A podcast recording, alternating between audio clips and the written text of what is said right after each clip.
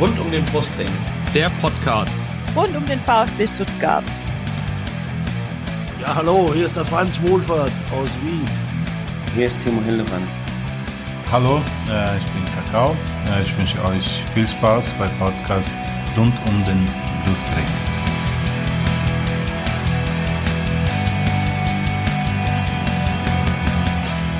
Herzlich willkommen zum Podcast rund um den Brustring. Mein Name ist Lennart und dies ist Folge 166 unseres Podcasts. Es geht heute um den 12. Bundesligaspieltag, um das 2 zu 1 des VfB gegen den FC Augsburg. Und wir haben zum einen natürlich zwei Gäste eingeladen, zum anderen bin ich von rund um den Brustring nicht allein. Ich begrüße ganz herzlich in der Leitung den Chris. Hi. Hallöchen, guten Tag. Und ja, zu unseren zwei Gästen. Äh, zunächst zu unserem Augsburg-Fan. Ihr kennt sie schon, weil sie mit uns schon das ähm, Interview vor dem Spiel gemacht im, im Blog. Zusammen mit ihrer Kollegin vom Podcast Puppengeschwätz. Äh, und bei Twitter ist sie zu finden unter missfox91. Sie ist zum zweiten Mal dabei nach der Folge 102 im Januar letzten Jahres. Das war auch ein Sieg des VfB, wenn ich mich richtig erinnere. Aber sie heißt vor allem Irina. Herzlich willkommen bei unserem Podcast. Hi, könnt ihr mich bitte mal zu FCA-Siegen einladen in dem Podcast? Das liegt nicht an uns. Nein. Alle guten Dinge sind drei, würde ich sagen. Und wir haben noch einen zweiten Gast natürlich. Er ist äh, VfB-Fan. Auch er war schon zu Gast, nämlich äh, in Folge 137 bei diesem unsäglichen 0 zu 0 gegen Fürth Anfang des Jahres. Er ist bei Twitter zu finden unter Brustringblog und heißt im wahren Leben Oliver. Hallo Oliver. Ja, hallo zusammen und ihr dürft mich gerne weiterhin nach Siegen gegen den FC Augsburg einladen. machen wir, machen wir. Ja, ähm, ihr kennt ja unsere beiden Gäste schon. Trotzdem vielleicht für die, die äh, damals noch nicht zugehört haben oder jetzt keine Lust haben, so weit zurück zu scrollen im Podcatcher. Äh, liebe Irina, liebe Oliver, in der Reihenfolge, stellt euch doch bitte mal kurz vor. Oh, Selbstvorstellungen immer ganz schlimm. Also Irina, ähm, FCA-Fanin seit, äh, lasst mich lügen, 2005, also noch zu der Zeit der Rosenau, als der FCA eben in den ja in die Regionalliga und dann in die zweite Liga aufgestiegen ist. Äh, genau und äh, blogge nebenbei für die Rosenau Gazette. Das ist der einzige FCA-Fan-Blog, den es derzeit in der Medienlandschaft gibt und genau habe diesen Frauenpodcast namens Puppengeschwätz im Schwäbischen, im Bayerisch-Schwäbischen. Ja, und ich freue mich heute auch weiterhin dabei zu sein. Wir freuen uns, dass du da bist. Oliver. Ja, so wie du es gesagt hast. Oliver, Dauerkarteninhaber im Block 35 in der Cannstatter Kurve. Ähm, wenn ihr euch die hochspannende Geschichte nochmal anhört wollt, wie ich VfB-Fan geworden bin, Tipp von mir. Es hat was mit einem Schalke-Trikot zu tun. Ähm, könnt ihr gerne nochmal in der Folge reinhören, äh, in der ich dabei war. Ich glaube 137 war das. Und ja, ähm, ja was gibt's über mich zu wissen? Ich bin bei Facebook und bei Twitter unterwegs und auch ein bisschen bei Instagram ähm, unter dem Handle Brustring-Blog und schreibe so ein bisschen was über den VfB, was mich im Alltag bewegt, ja, da ist ja beim VfB zum Glück immer ein bisschen was los und ja, dort findet ihr mich. Sehr gut, dann folgt dem Mann, folgt natürlich auch der Irina, wenn ihr euch für den FCA interessiert und hört äh, das Puppengeschwätz und liest die Rosenau Gazette. Ja, wir haben eine Quizfrage vorbereitet, das machen wir seit dieser Saison, deswegen kennt ihr das beide noch nicht. Sie ist ein bisschen Augsburg-lastig, weil ich wollte jetzt nicht die Frage stellen, welche Trainer haben schon alle ihren Job verloren, nachdem sie gegen den FC Augsburg verloren haben, welche VfB-Trainer. Ähm, die Frage ist eine andere. Und zwar, hat der VfB ja äh, in der Bundesliga erst seit 2011 gegen den FCA gespielt, weil die Augsburger dann erst aufgestiegen sind. Es gab viel Begegnung in der zweiten Liga in den 70ern. Der VfB hat aber ähm, bis zur Einführung der Bundesliga regelmäßig gegen einen Augsburger Verein gespielt. Der hieß aber nicht FC Augsburg damals in der Oberliga Süd, sondern wie hieß der?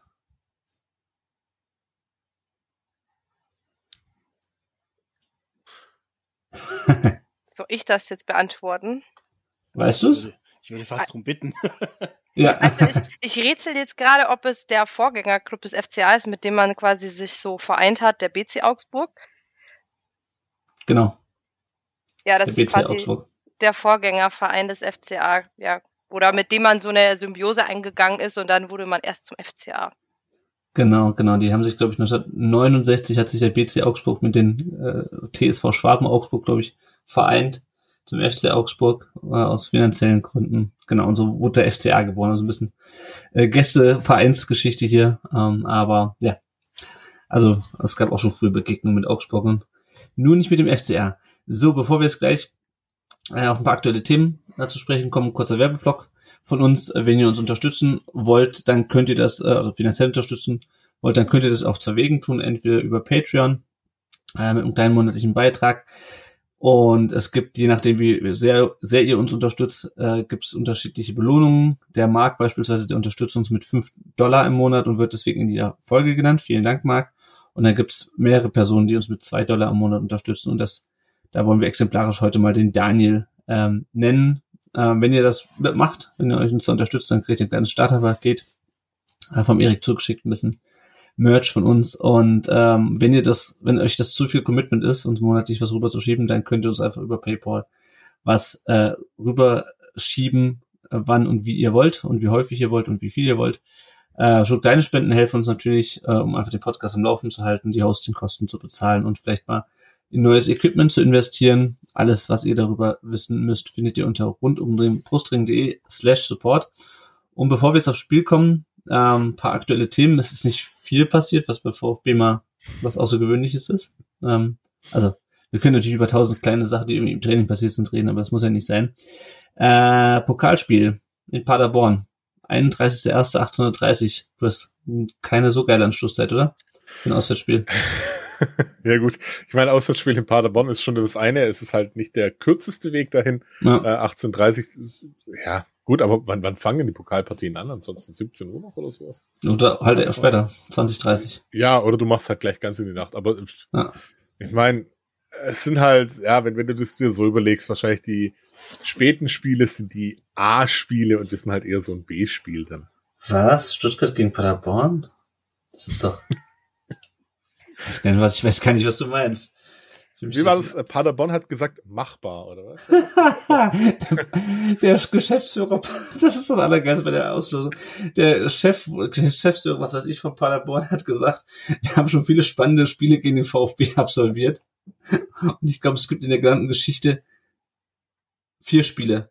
Die zwei in der Bundesliga-Saison und zwei Pokalspiele und wir haben fast alle gewonnen, glaube ich. Und äh, ja, also es war ähm, ja, ein bisschen lustig, aber gut. So kann man es auch hochchessen. Äh, ansonsten sind noch weitere äh, Bundesligaspiele terminiert worden.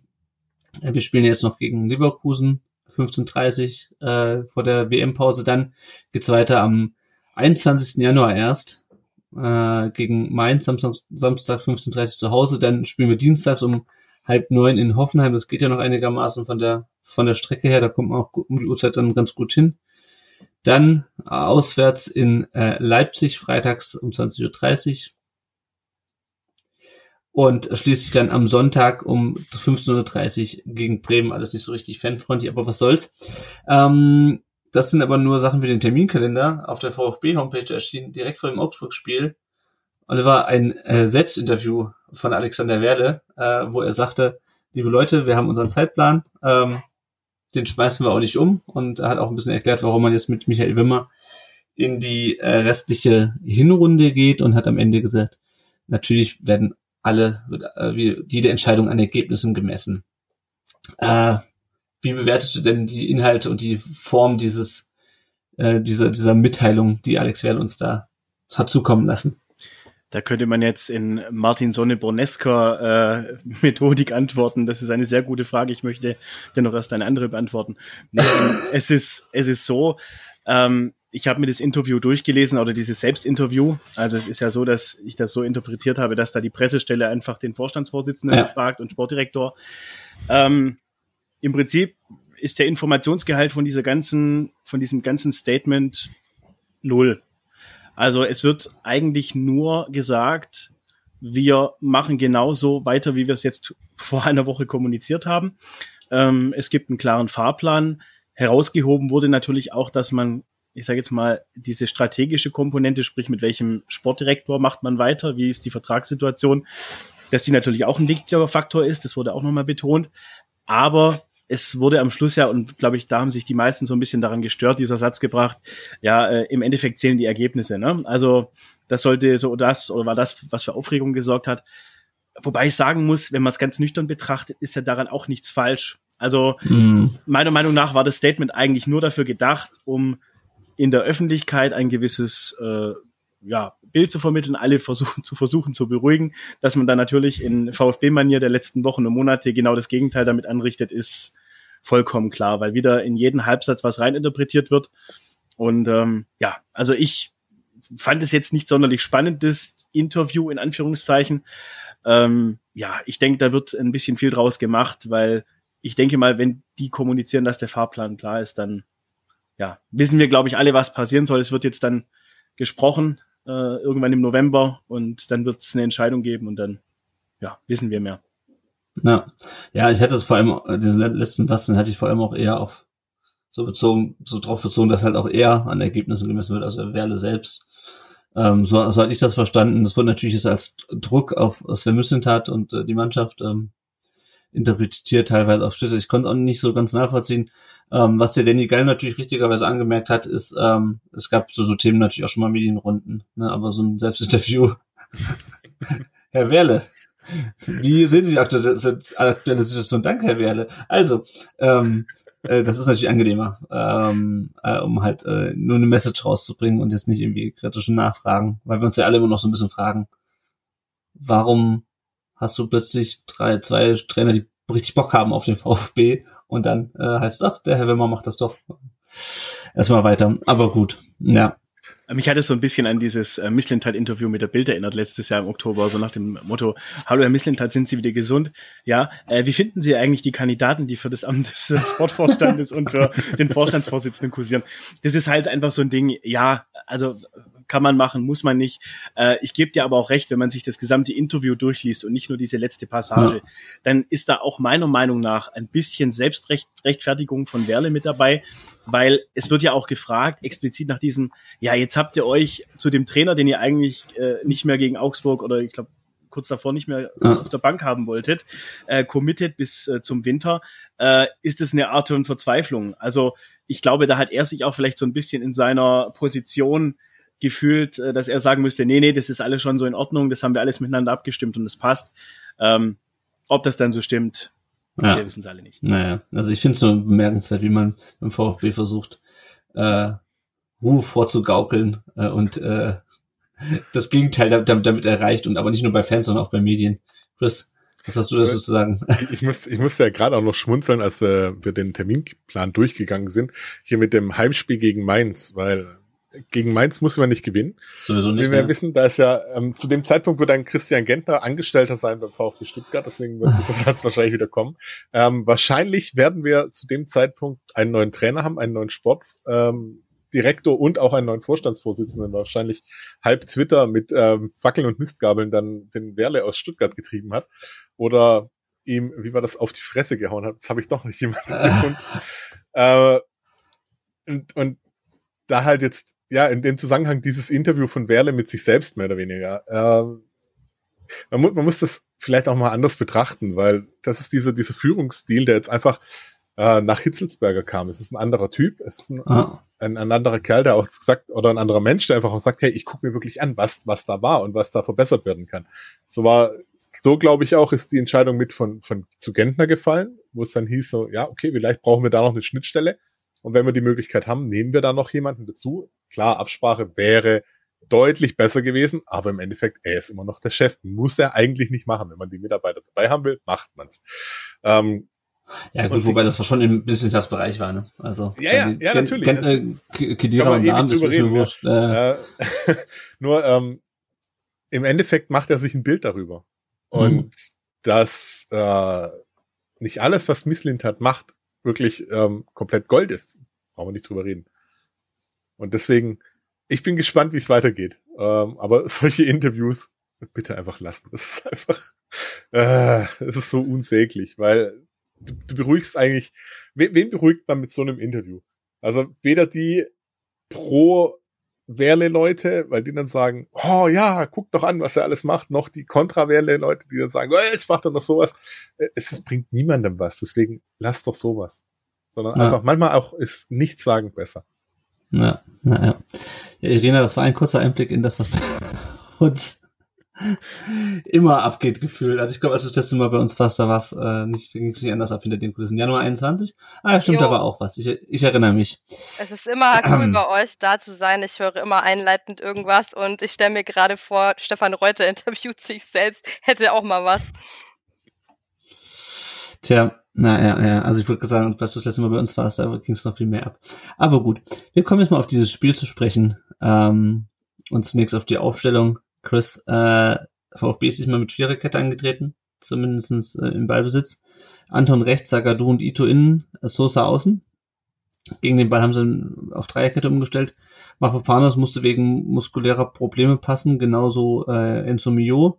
Dafür dann Ahamada und Endo im Mittelfeld, Silas und Fürich ähm, offensichtlich außen und vorne erstmals der Doppelsturm mit Gerassi und Pfeiffer, der auch The Comeback of the Ochsensturm. ähm, wie, wie, wie fandst du die Aufstellung? Und wie sehr hast du an Daniel Ginzek und ähm, Mario Gomez gedacht dabei? Ähm, also gar nicht mal so arg, weil äh, Ginczek und Gomez für mich ganz andere Spieler auch einfach sind. Ja, es sind da vorne auch zwei, zwei Brecher mehr oder weniger drin, zwei große Kerle, äh, wo ich gedacht habe, okay, kann man mal machen, kann man mal probieren, mal gespannt, wie das auch äh, sich ergänzt vielleicht oder ob die sich auf, also ich habe es ehrlich gesagt, habe ich gedacht, Pfeiffer und und Gyrassi stehen sich komplett auf den Füßen. Mhm. Das war das der erste Gedanke, war so. Mh. Hm. Dann allerdings, ich bin die Woche nicht beim Training dabei, ich weiß nicht, was sie dadurch drin üben. Äh, da wird schon ein Plan dahinter sein. Was ich nicht verstanden habe, ist, dass Anton gespielt hat. Das habe ja. ich auch auf, auf, Twitter gesagt. Ich hätte da wirklich lieber Stenzel gesehen, weil mhm. gefühlt brauchst du Anton nur einen Ball anchippen, dann ist der schon völlig lost, weil äh, das Spielgerät in der Luft ist, dann ist es vorbei. Und vielleicht hätte ihm die Pause gut getan. Ähm, und, und ja, Sagadu von, von Beginn an, ja, dafür ist er gekommen, dafür hat man ihn geholt. Das heißt, er ist fit, er ist bereit. Ja, halt erst nach zehn Minuten wahrscheinlich, aber. Kommen wir gleich zu. Ja, ja. ja. ja eigentlich hätte nach dem Dortmund-Spiel alle auswechseln müssen, fast. Aber, na. Ja, gefühlt, ja. Und, und halt in der Mitte, ja. Ahamada bleibe ich bei, der macht seine Sache immer noch relativ gut für, für das erste richtige Jahr, wo er drin ist und, und so viel Spielzeit hat. Und Endo ist halt ein No-Brainer, immer noch. Ja. Gut, dann gehen wir noch mal ins Spiel rein. Ähm, und nach ein paar Fernschüssen, die es auf beiden Seiten gab, ähm, konnte sich die Irina direkt freuen. Für uns ist das ja nichts Neues. Ich habe beim äh, Kicker, äh, Ticker gelesen, dann, dass wir die Mannschaft sind mit den meisten Gegentoren in der ersten Viertelstunde nämlich sieben schon am wohlgemerkt zwölften Spieltag. Ähm, es kommt ein langer Ball auf die auf die rechte Seite. Äh, Niederlechter, ich habe mir aufgeschrieben, setzt sich gegen Sagadu durch, aber im Grunde läuft einfach nur so, dass ihm der Ball vor die Füße fällt und äh, und ähm, drängt Sagadu so ein bisschen ab, äh, zieht dann in den Strafraum rein äh, und trifft hoch ins lange Eck. Irina, wie überrascht warst du davon, dass ihr so früh schon in Führung lagt? Also erstmal war ich total überrascht, weil ich hatte Sagadu niemals so hüftsteif in Erinnerung. Also wie der sich da Mhm. wie eine, also den, wie der sich da in Slow-Mo irgendwo gedreht hat, da war Niederlechner und der, der zählt nicht zu den schnellsten oder dynamischsten FCA-Spielern, hätte ich jetzt gesagt. Das hätte ich eher von Berisha oder Demirovic erwartet und ähm, dass der doch da so schlitzohrig ist, ähm, das hätte ich ihm jetzt schon gar nicht mehr so zugetraut, dem Niederlechner. Und ähm, ja, dass er das dann so, dass er da das Maximale rausholt. Ich habe tatsächlich gerechnet, Niederlechner passt irgendwo, ich glaube Vargas, der an der Strafraumkante noch irgendwie lauerte, der sich erstmal mords aufregte, so spiel doch ab. Und dass er den dann so ähm, eiskalt vor Müller dann so reinlupft. Ja, kann man mal machen, ne? Also als Augsburger Sicht denke ich mir, ähm, das hat Flo schon mal ganz stark gemacht. Ähm, ja, aber Mhm. ma maximal schlecht verteidigt und Sagadu, ja, hätte ich mich jetzt, wenn ich äh, VfB-Fan gewesen wäre, auch ziemlich drüber aufgeregt, was er da nicht gemacht hat. Also unterlassene Hilfeleistung wahrscheinlich irgendwie. Ja, das stimmt. Oliver, hast du dich so aufgeregt, wie die Irina das beschreibt? Ich konnte mir das ja aus nächster Nähe angucken, dieses Drama. Und ähm, ich muss sagen, es sah für mich auch tatsächlich so aus, wie es Irina beschrieben hat, also oder wie du beschrieben hast. Bisschen hüftsteif. Ähm, ich bin dann mal in meinen äh, Videokeller gegangen und habe mir das Ganze, glaube ich, 50 Mal in Slow-Mo angeguckt und habe mir das mal angeschaut. Also das ist ja Wahnsinn, vor allem wenn man weiß, ich glaube, gewichtsmäßig sind Sagadu und Niederlechner fast gleich auf drei oder vier Kilo. und Sagadu ist halt neun Zentimeter größer. So, jetzt äh, ist die Größe da jetzt vielleicht nicht entscheidend und das Gewicht vielleicht eher der Faktor. Also, wie der sich verladen lässt, ist natürlich schon abenteuerlich. Und äh, ich glaube aber, das gesamte Tor ist jetzt ihm das zuzuschreiben, ja, kann man machen. Wenn ich mir das Ganze aber genauer anschaue und mir die Restverteidigung anschaue, also sprich, was macht Ito, mhm. äh, was macht Endo, der zurückrückt. Also du hast im Prinzip, ich habe mir das mal, als er quasi in den 5-Meter-Raum reinkommt, hat Niederlechner zwei Anspielstationen, die den Gegner drei bis vier Meter von sich entfernt haben. Das ist einmal äh, Vargas und einmal Berisha. Das heißt, ja. wenn der keinen Bock hat, dieses Ding drüber zu lupfen, dann schiebt er das rüber und die legen das Ding wahrscheinlich rein. Berisha macht ihn rein, ja. So ist es. Und äh, da sage ich mir halt auch, da fehlt mir die Abstimmung. Und äh, gerade zwischen Ito und Endo, wo ich auch sage, da gibt es wahrscheinlich keine Sprachbarriere, also egal ob die auf Englisch oder auf äh, Japanisch miteinander äh, kommunizieren, da fühlt sich keiner für Berisha zuständig und ja, deswegen geht auch keiner quasi auf äh, Niederlechner zu und versucht ihn zu stören. Das ist aber genau das. Ähm, ich hatte mir das ja auch angeschaut und mir ist das nämlich auch aufgefallen. Du siehst in dem Moment, wo Niederlechner in den Strafraum reinzieht, löst sich Ito von Berisha und geht auf Niederlechner zu. Und ich denke mir so, also ja, da, da passt irgendwie die Zuteilung nicht, weil was machst du? Du stehst irgendwo mitten im Nirgendwo. Wenn du Pech hast, spielt er den halt zurück, legt den zurück äh, auf, auf ähm, auf Vargas habe ich gar nicht geachtet, leg den halt zurück auf Berisha und dann bist du genauso. Und dann, das hättest du verhindern können. Ja, ja dieses also Ding aus. Du machst den langen Pfosten zu, ne? Also, genau. das, das musst du dir halt mal überlegen. Die Wahrscheinlichkeit, dass jemand, der von der Position reinzieht, den langen Pfosten nimmt, null. Ja, ja er macht den langen Pfosten zu, gibt Berisha frei. Und ich glaube, in dem Moment sind alle verunsichert. Und allein, dass Sagadu am Ende noch in, in Müller reinläuft, der dem Knie mitgibt, also das, das zeigt mir halt, dass die komplett äh, unorientiert waren. Ja. Und das ist halt das, was mir ein bisschen auffällt. Das ist man kann natürlich sagen, okay, das ist Pech. Aber es ist für mich auch eine bisschen, äh, ja, man sagt für äh, Abgewichstheit, ne? So dieses, ich, ich stehe jetzt quasi am eigenen Strafraum, habe eine gewisse Coolness, bin äh, entspannt und weiß, wie ich, wie ich zu performen habe. Und auch die Verteidigerkollegen wissen, okay, äh, ich gucke einfach mal, dass ich, dass ich da in die Manndeckung gehe und dass da jetzt vielleicht, wenn ein Ball nach innen kommt, wenn der Ball verspringt, nichts passiert. Und das hat mir halt hier komplett gefehlt. Und im, ich gebe recht, also in der Situation steht man da und denkt, wow, Sagadu. Aber äh, im Nachgang sage ich, Leute, das hätten wir zumindest mal, ich sage jetzt mal, versuchen können zu verhindern. Und wenn es dann noch 0-0 steht, ja, weiß ich nicht. Ja, ja. Zumal Endo jetzt, was mir gerade noch einfällt, Endo, der rückt ja dann noch so rein Richtung Berisha, ja, aber lässt dann, also, das ist völlig, das ist wieder dieses, oh, ein Ball. Komm, wir verlassen mal alle unsere Positionen. Das ist wie die letzten Spiele. Aber gut. Ähm, ja, also ich sehe es mhm. ganz kurz erwähnen, dass Müller da er wirklich die ärmste Sau ist. Ja. Also, der hat ja wirklich äh, Front Row Sitze gehabt und sieht es da aus erster Reihe, was da um ihn herum passiert. Und was soll er machen? Also wirklich ganz, also was soll der Torhüter da noch machen?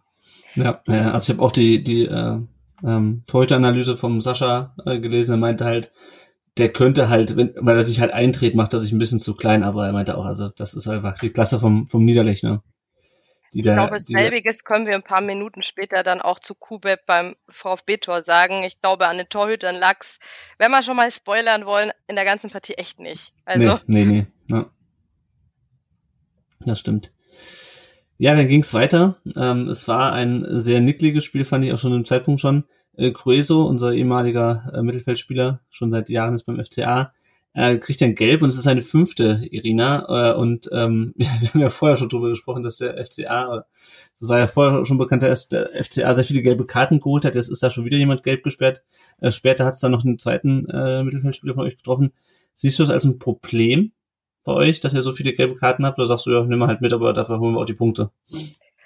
Schwierig. Also A fand ich, war es eine absolute Statement-gelbe Karte, weil ich glaube, der Schiri hatte dann einfach keinen Bock mehr nach den ersten Nicklichkeiten. Also das war jetzt mhm. nicht das härteste Foul, was in den ersten 15 Minuten war, aber es war halt dann mal einer fällig, dass es dann mit Gruhl so den mit der fünften gelben trifft und spielt der Rex Bejai. Das ist der andere genau. defensive Mittelfeldspieler. Das heißt, gegen Frankfurt fehlen uns gleich zwei, also die ganze Position quasi. Und ähm, ja, es ist saudämlich halt, äh, da so ranzugehen, wäre da nicht nötig gewesen. Mir fehlt da auch die Schlitzohrigkeit bei Grueso.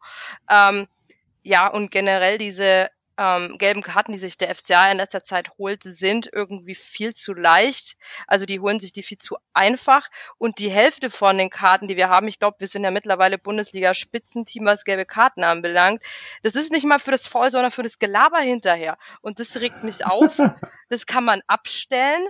Ja, und wenn es blöd läuft, kriegst du halt bei uns Iago letzte Woche Leipzig gelb-rot mhm. nicht für ähm, das Foul an sich, sondern durch die Dummheit, die hinterher passiert. Und sowas regt mich auf. Das sind keine C-Jugendspieler, das sind keine Fünftklässler. Weiß ich nicht, muss man halt irgendwo abstellen. Also ist irgendwie unnötig. Und dann an den meisten Punkten lässt sich der Schiri da auch nicht mehr drauf ein und gibt halt dann einfach mal gelbe und sagt jetzt, ist gut. Ja, der, die meisten erkennen es, dass jetzt nicht mehr zu spaßen ist und manche halt nicht, ne? Und das ist gerade auch unser mhm. großes Problem. Ja. Ja, ja. Und vor allem, du hast dann irgendwann auch so einen Ruf weg. Ne? Also das spricht sich ja auch unter den Schiedsrichtern rum, ähm, wie, wie auch manche Spieler ja einen Ruf weg haben, irgendwie, dass du dann sagen, ah, okay, wenn der fällt, dann pfeift. Also Mario Gomez hat am Ende gar nichts mehr gepfiffen gekriegt. Weil die immer das gesagt haben, ja, der. Ja, hm? ja, Mario Gomez, Marco Marin, wie sie alle heißen, halt so Anführungszeichen Fallsüchtige, ne?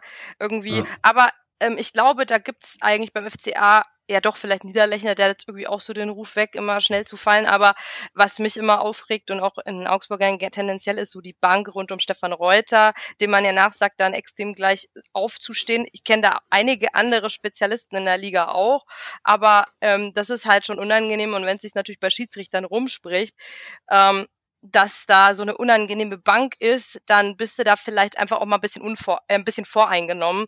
Mhm. Und ich kann mir auch erklären, dass die deswegen da auch schon so ein bisschen was, ne, sagen, okay, jetzt bevor die wieder loslegen, verteile ich gleich mal, dass das so kleine un untergeordnete Rolle zumindest spielt.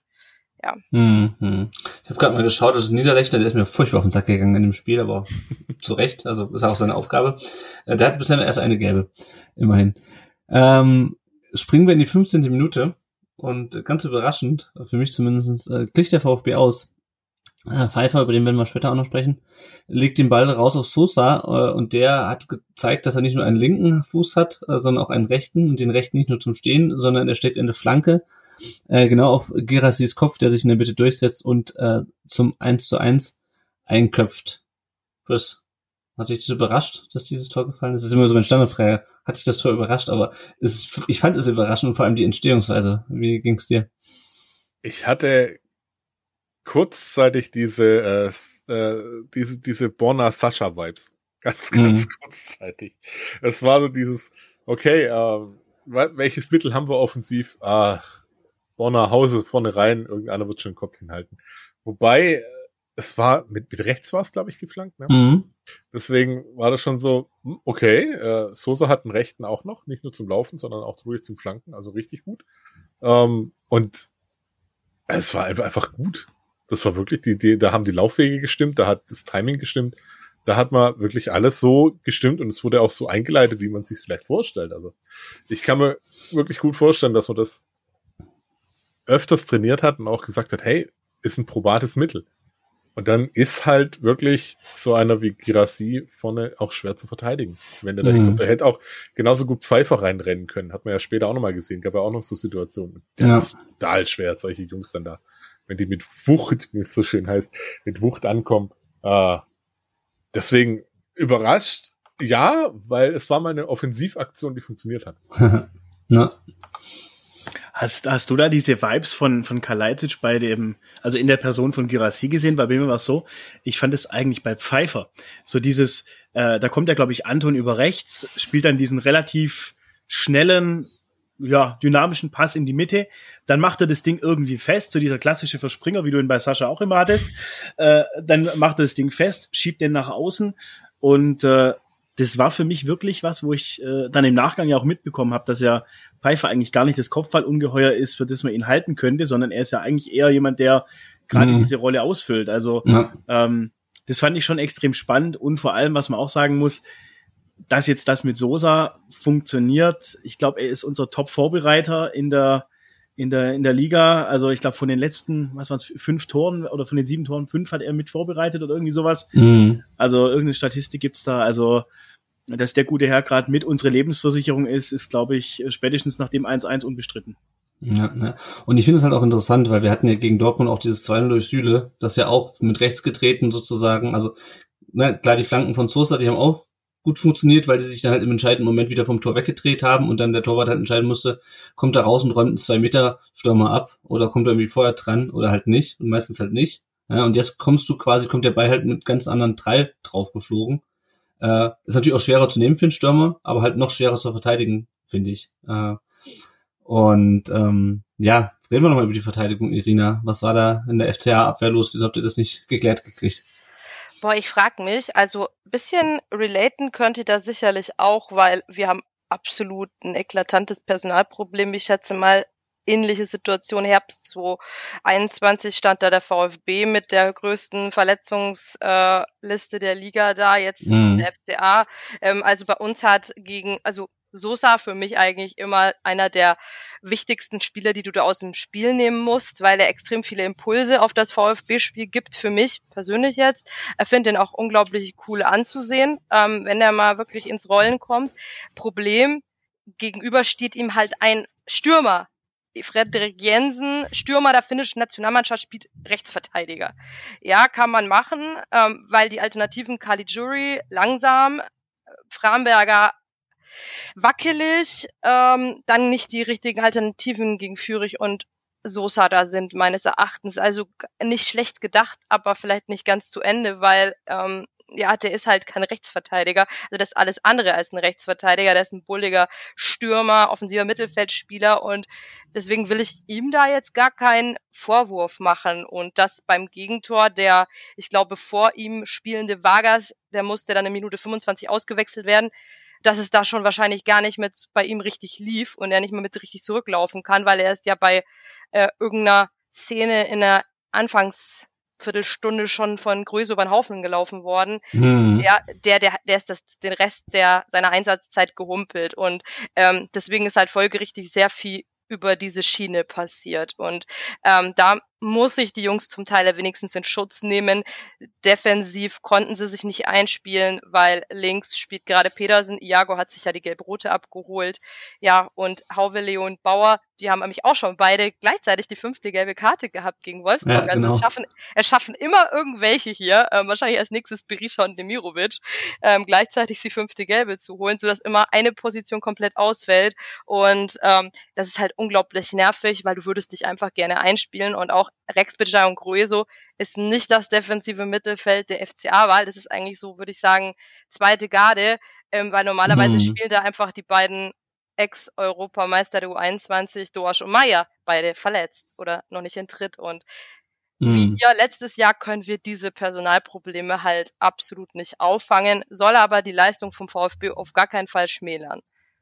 Ja, ja, ja, das kommt in der Tat, in der Tat bekannt an. Ähm, ja, so ist das dann, ne? Also, ähm, das war mir gar nicht so bewusst. Also mit den beiden Innenverteidigern, die gelb gesperrt sind oder sich beide die fünfte abgeholt hatten, das hatte ich mitbekommen. Aber sonst bin ich dann nicht bei euch drin. Nee, hm? aber zum Beispiel Udo Kai, der kam ja dann auch nochmal rein, der ist jetzt ja. auch gerade aus einer langwierigen Verletzung raus, Oxford fehlt. Ähm, Bauer ist gar nicht die erste Wahl aktuell, obwohl er es ganz gut macht, besser als Kapitän Hauvelow. Ähm, ja, also im Endeffekt äh, stellt sich der Kader grad oder die Elf Grad von selber auf. Ähm, aber ja, wem sage ich das? Er hatte das letztes Jahr auch und ist dann einfach nur noch zum Haare raufen. So irgendwo will man den Jungs auch gar keine, keine Schuld geben mhm. und sagen, hey, ihr habt das Beste draus gemacht. Aber im Endeffekt beim 1 zu 1, natürlich ist Jensen da halt nicht voll auf der Höhe, weil er kein Rechtsverteidiger ist. Er hat einfach keine Eingespieltheit mit den anderen. Er ist ein Offensivspieler, er orientiert sich anders. Aber natürlich können Bauer und Hauvele im Verbund Girasida auch besser decken.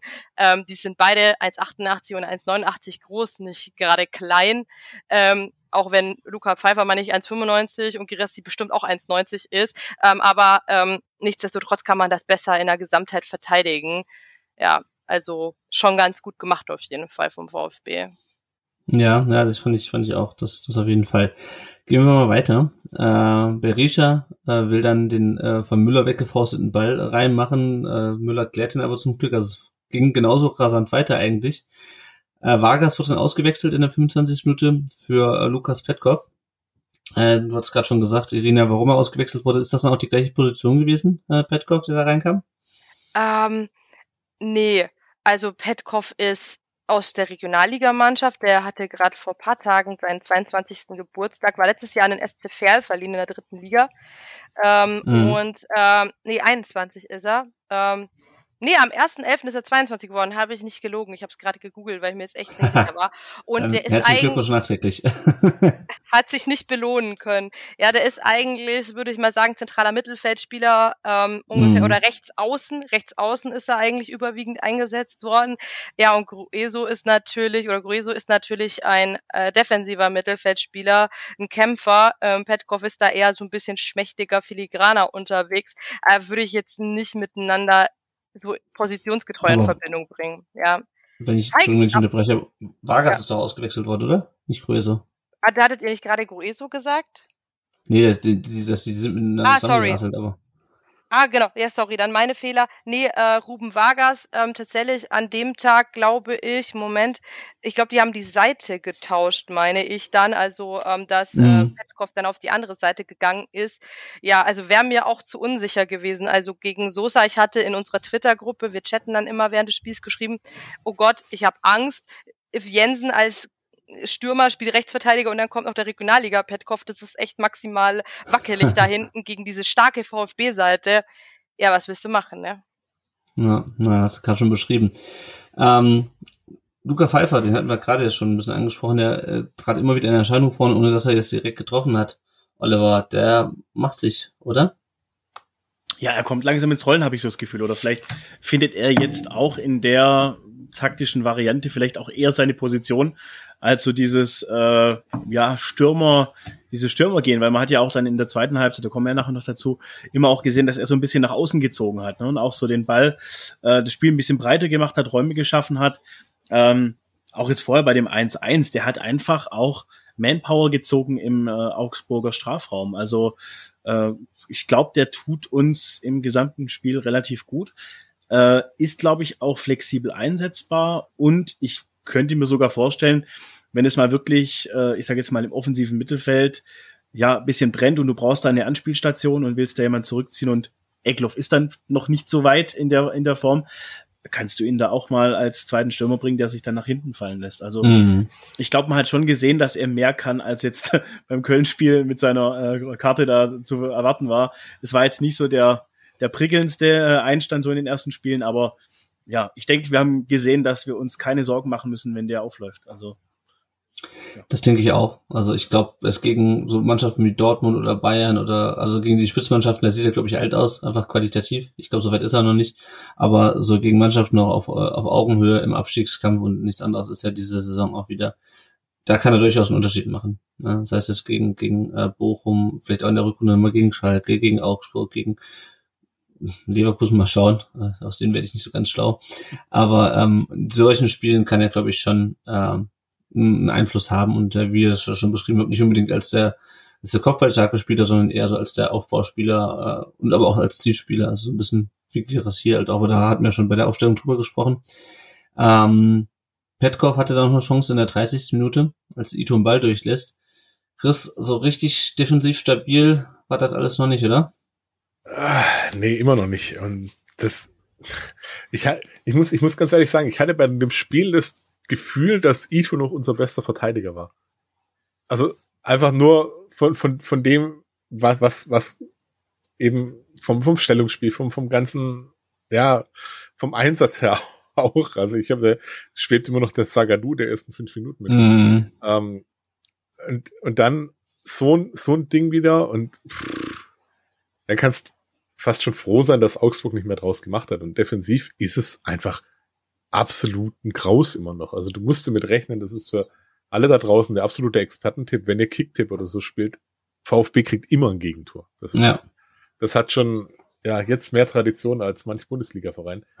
ähm, ist einfach ein Graus und ich weiß nicht, warum die das einfach nicht in, in, in den Griff kriegen. Stimmt, das war ja schon wieder, ein, stimmt, das war ja schon wieder ein Heimspiel, das fällt mir gerade erst auf. Ja, war, das, das, das nächste war auch ein Heimspiel. Das ist das 28. Spiel oder das 29. Ja. Spiel in Folge, dass wir nicht so nur spielen. Wir ziehen einen davon. Sie ja auch einen, einen mega Rekord aufstellen, haben sie mal gesagt so, hey, wenn wir schon nicht irgendwie hier um international spielen, dann machen wir jetzt einen Bundesliga-Rekord. Ah. Super. Also, Irene, auf sowas, also. Ja, Irina, falls du das nicht mitbekommen hast, wir haben, ich weiß nicht, in welchem Spiel es war, Union, haben wir äh, den alleinigen Bundesliga-Rekord aufgestellt für Heimspiele in Folge, die wir nicht zu Null gespielt haben. Der wurde vorher gehalten von Essen und, was weiß ich, Rot-Weiß Essen, also kannst du dir vorstellen, wie, wie, wie lang das her ist. VfB hat es 29 Heimspielen, 29 Heimspiele in Folge oder 30, was weiß ich, nicht zu Null gespielt. Das muss man erstmal schaffen. Besser ein Titel als gar keiner. das sagen wir uns auch jede Woche oder alle zwei Wochen. Genau. so, dann gab es in der 31. Minute eine Szene zwischen äh, Crueso und äh, Endo, ähm, wo ganz VfB-Twitter aufschrie, Gelb-Rot, Gelb-Rot. Ähm, Irene, wie hast du es denn gesehen? Ja, auch, also ich glaube, da habe ich vorhin schon was zu gesagt, dass man da einfach nicht so reingehen kann. Ähm, ich weiß nicht, ich finde es gut, dass Stieler da nichts gemacht hat, weil er hat Girasti den Ellbogenschlag ja auch noch durchgehen lassen. Da hätte ich auch zwingend Gelb für gegeben. Das war circa zehn Minuten vorher. Ich glaube, da hat er einfach gesagt, ähnliches Vergehen ähm, brauchen wir jetzt nicht. Also so ein bisschen Fingerspitzengefühl. Auch wenn ich Stieler sonst so ein bisschen kritischer sehe und sah, da hat er für mich in beiden Situationen so ein bisschen Fingerspitzengefühl walten lassen. Also in diesen hm. beiden vergleichbaren Situationen. Du meinst dieses, diese Szene, wo Gerassi quasi durchgehen will und dann kurz gehalten wird und dann irgendwie mit dem Arm rumfuchtelt.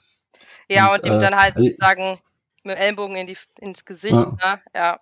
Wenn es blöd läuft, äh, kennen wir überall, äh, da wird ja auch mal so, mal so gehandhabt, wie bei, bei dem ja. auch. Mal kriegst du für einen Ellenbogenschlag direkt eine rote Karte, mal kriegst du dafür nicht mal gelb. Ne? Da ist ja auch eine ganze Bandbreite an äh, Auslegungsmöglichkeiten dahinter, wie bei den Handelfmetern auch gerade. Von dem her, mhm. wenn es blöd läuft, geht auch Gerassi mit einer Karte da raus. Ne? Deswegen, ich finde es ja. ganz gut, dass er bei beiden da noch so Gnade vor Recht hat gehen lassen. Ja, ja. Ja, ähm, wir kommen ja später noch zu dieser Handspielgeschichte. Was ich ganz interessant fand und was mir bei Stieler eigentlich ganz gut gefallen hat, ist, dass er sofort immer, wenn es, das wurde ja dann zwischendurch echt heiß, dass er sich sofort die zwei Spieler rangeholt hat, den Rest weggeschickt hat, bis mit ihnen geklärt hat. Ähm, und zum Thema Spielmanagement, also zumindestens was die, was die, ähm, was die Strafe anging, finde ich, hat er es relativ gut im Griff gehabt. Ähm, und es gibt Schiedsrichter, die verlieren da komplett die, entweder die Linie oder die Kontrolle über das Spiel. Und ich reg mich häufig über Schiedsrichter auf und die Art und Weise, wie sie, ähm, wie sie das Spiel leiten, ähm, was sie teilweise auch für eine Theatralik machen. Ja? Äh, und ich muss sagen, da hat mir der Stieler echt, echt gut gefallen. Ich glaube auch, dass das bei dem Spiel auch extrem wichtig war, weil wenn jetzt da noch so ein nervöser Schiedsrichter dazugekommen wäre, ich weiß nicht, wohin das gegangen wäre. Weil mhm. ähm, tatsächlich, ich weiß gar nicht, ob das Schlager war und bei uns, ähm, der mich zuletzt so extrem aufgeregt hat, der hat nämlich irgendwie eine extrem lange Leine gehabt, erst lang, äh, ziemlich lang und dann wahllos mit gelben Karten, als er nicht mehr Herr der Lage war, um sich geworfen. Mhm. Das finde ich furchtbar. Also ja, damit, das ist, äh, das ist ganz schlimm. Ja, es ist besser, wenn du dann das kommunikativ lösen kannst äh, und dann ähm, deswegen auf die gelben Karten verzichtest, aber den Leuten trotzdem eine klare Ansage machst. Also an dieser Stelle mal ein Lob ähm, für den Schiedsrichter. Ähm, es gab weiter unglaublich viele so Halbchancen, die müssen wir jetzt nicht alle aufzählen auf beiden Seiten. Oliver, hättest du das erwartet, dass das Spiel so offensiv wird zwischen den beiden Mannschaften? Ja, man hatte dann schon im Laufe der Partie so ein bisschen das Gefühl, dass das Visier doch recht offen war. Ne? Also mhm. ähm, deswegen, ich bin ja so ein bisschen immer, wenn ich so von Anfang an, von vorm Spiel mir das Ganze überlege, weiß ich nicht so ganz, ähm, ob ich, ob das das Spiel war, das ich erwartet hatte. Also ich hatte wirklich das Augsburg erwartet, das so ein bisschen vorsichtig abwartend ist, auf Konter lauernd, aber natürlich auch mit einer brutalen Härte. Und ich glaube, das ist auch das Thema, vorher wurde es ja angesprochen mit den gelben Karten. Dieses, wenn du dir die, die Zweikämpfe angeschaut hast, wenn ein Stuttgarter Spieler versucht hat, die Seite zu wechseln, da war von den Augsburger Spielern immer jemand dran und hat versucht, quasi ein bisschen was mitzugeben, noch da die Hand dran zu bekommen und einen kleinen Rempler oder dies und jenes. Und ich glaube, dass Augsburg damit gut fährt und auch uns ein bisschen in den Phasen, in denen wir nicht so dominant waren, den Schneid abgekauft hat, weil viele da vielleicht nicht damit zurechtgekommen sind mit dieser Art. Und als wir dann später die Räume bekommen haben, ist es ja deutlich besser geworden. Also ja, das glaube ich tatsächlich, dass es so ein bisschen der Hintergrund ist. Ja. Silas hatte vor allem auch noch zwei Chancen. Einmal in der 38. Ähm, da muss er halt dann, hat er einen guten Lauf, muss aber den ablegen, der Schuss wird dann äh, geblockt und dann halt wird er 46. also in der Nachspielzeit der ersten Halbzeit wird sein Schuss auch noch geblockt. Chris, wie fandst du Silas in dem Spiel? Er wurde dann später auch ausgewechselt in der 66. Äh, für Tomasch. äh, stets bemüht, würde ich mal mhm. sagen. Äh, natürlich, wenn, wenn er das Ding macht in der Nachspielzeit, wenn er das 2-1 da macht, dann läuft für ihn auch das Spiel nochmal anders. Ja. Tickt sein Kopf wieder komplett in die andere Richtung oder in die richtige Richtung. So war halt viel Bemühen dabei. Also bei, bei ihm erkennt man schon, er will, aber es fehlt halt irgendwie noch immer so, so ein, mm, gerade so dieses, dieses Mühe, wo, wo man sagt so, ey, jetzt komm. Mm. Und das war auch genau diese Szene einfach. Also ich denke, er macht's komplett richtig. Er trischt nicht volle Mühe drauf, mhm. sondern schön noch mit einem Aufsetzer.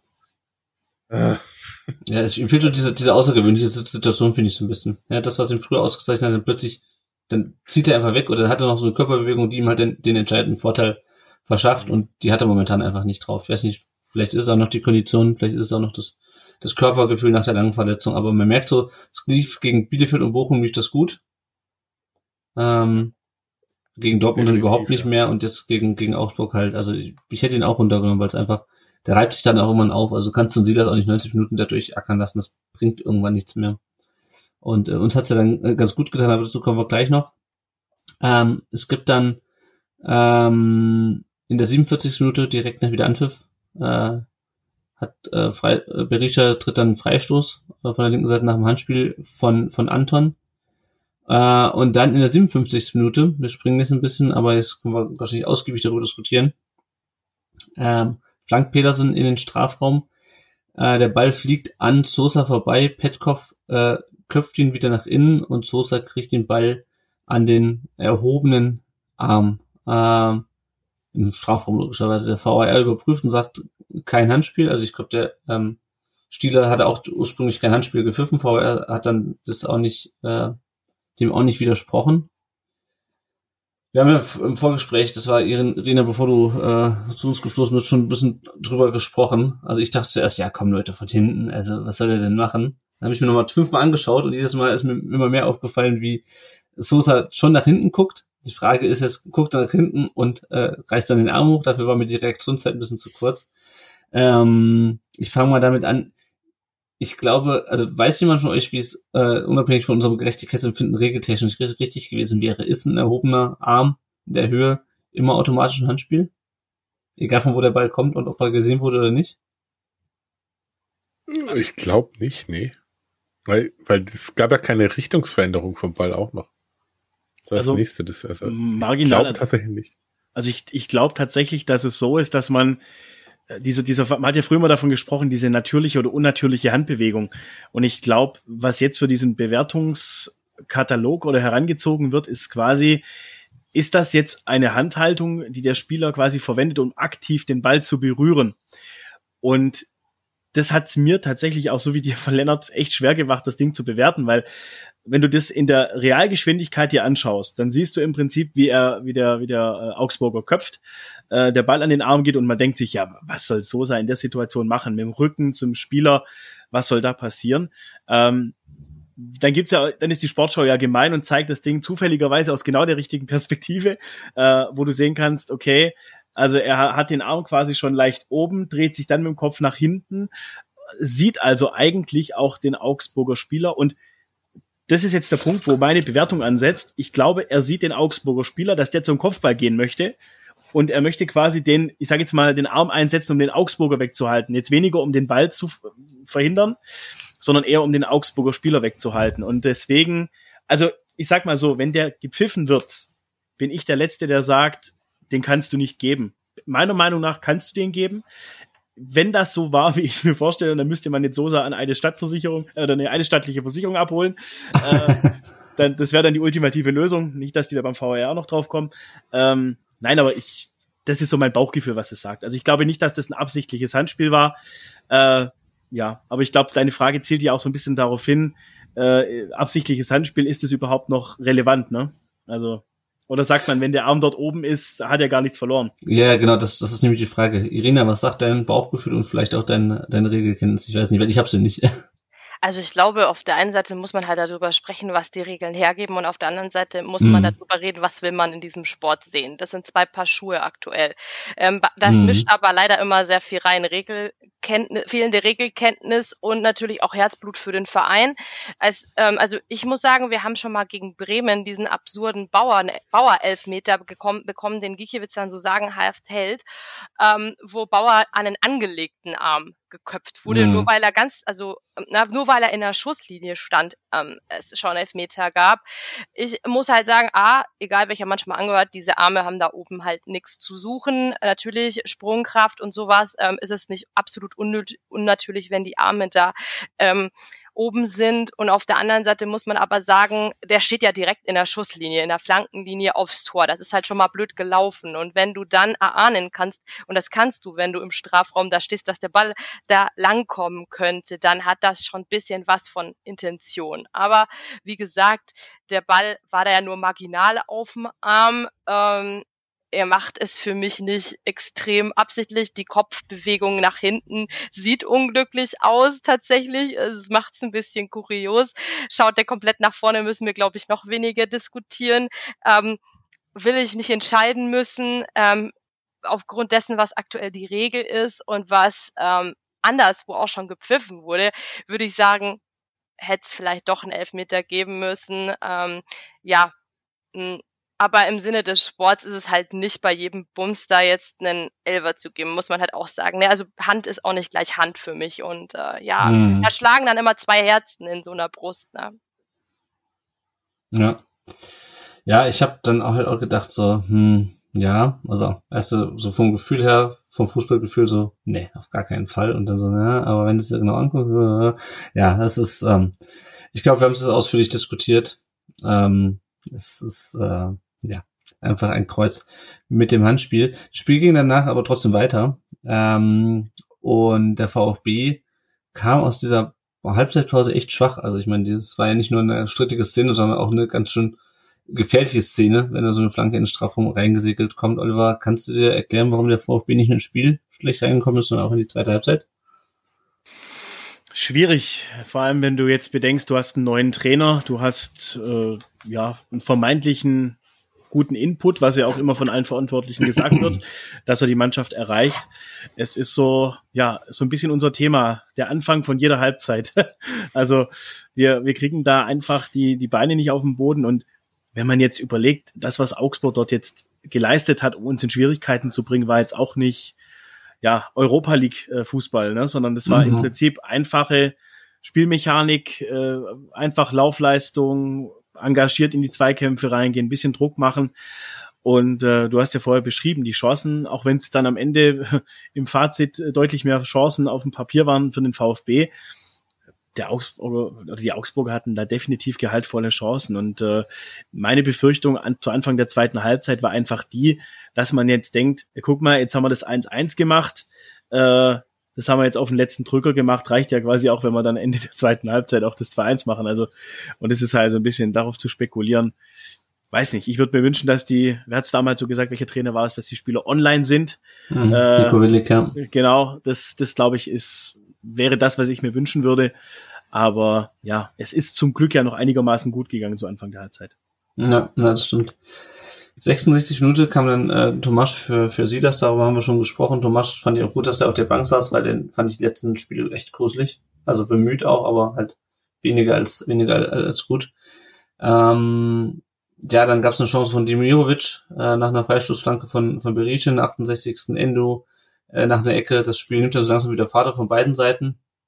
Äh, dann hat Endo schon wieder eine Chance. Ähm, ich finde auch erstaunlich. Endo macht so viele, hat so viele Kopfballchancen in letzter Zeit, dass sich das noch nicht umgesprochen hat, nachdem, nachdem dieses äh, Tor gegen Köln ja wirklich um die Welt ging quasi. Äh, Niederlechner klärt dann auf der Linie. Äh, Irina, den Niederlechner, der ist irgendwie vorne und hinten zu finden bei euch, oder? Das war nicht sein letzter Rettungstat in dem Spiel, glaube ich. Das war die zweite dann, glaube ich sogar. Ja, Niederländer ist für mich auch so ein Spieler, den hat man halt schon irgendwo gern in den eigenen Reihen. So in Abwesenheit auch von André Hahn, der uns extrem fehlt, ist das halt ein absoluter Mentalitätsspieler. Den braucht irgendwo jeder Kader, glaube ich, so, weil er halt, also der ist sich für halt nichts zu schade. Du merkst, dass der halt echt lang noch in der Kreisliga gekickt hat. Der hat einfach Bock, ähm, der, der sieht es nicht seine Aufgabe, da vorne am Strafraum rund zu tänzeln à la Haaland, sondern er rennt auch mit nach hinten und hilft sich da hilft da halt aus. Und ich finde, das ist für so kleine Teams unglaublich wichtig, so Sassas zu haben. Und äh, mhm. äh, ja, das geht manchmal zu Lasten seiner Offensivleistung, aber solange er dann auch seine Buden dann auch mal verhindert, sei, sei ihm das verziehen. Wobei man ihn dagegen VfB jetzt absolut keine Vorwürfe machen kann. Vorne eins gemacht, ne, das echt klasse war, hin, verhindert da ein bis zwei Tore. Ich glaube, das war ja sogar so eine Doppelszene, wo er, glaube zweimal sogar irgendwo, ne? Ja, von dem her hat er muss ich sagen, ich revidiere so ein bisschen meine Aussage zu Niederlechner, dass ich dachte, ach, der gehört jetzt auch schon zum alten Eisen, der kommt da nicht mehr so ganz in Gang. Scheint aktuell nicht so zu sein. Mhm. Ja, also beeindruckend. Und was auch beeindruckend war, wie der VfB in das Spiel übernehmen konnte, Gerassi ähm, schießt dann drüber, dann gab es, glaube ich, noch einen, noch einen Fallrückzieher. Irgendwie, Chris, kannst du, was, kannst du dir erklären können, warum der VfB plötzlich so ein Übergewicht hatte in diesem Spiel, was da lange nicht so aussah? Ich würde tatsächlich sagen Kopfsache, weil ähm, man kam schlecht aus der Pause raus, aber hat die Zeit überstanden. Mhm. Dann ist es vielleicht mal dieses, oh, wir können das ja. Äh, jetzt mal gucken, ob wir vielleicht auch noch die andere Sache können. Oh, die können wir ja auch. Ähm, und das hat sich dann wirklich so, so hochgestachelt, weil äh, zum einen Augsburg fand ich, da hat ähm, also die, die kamen mir vor, als ob sie so ein bisschen wirklich weggebrochen wären, konditionell.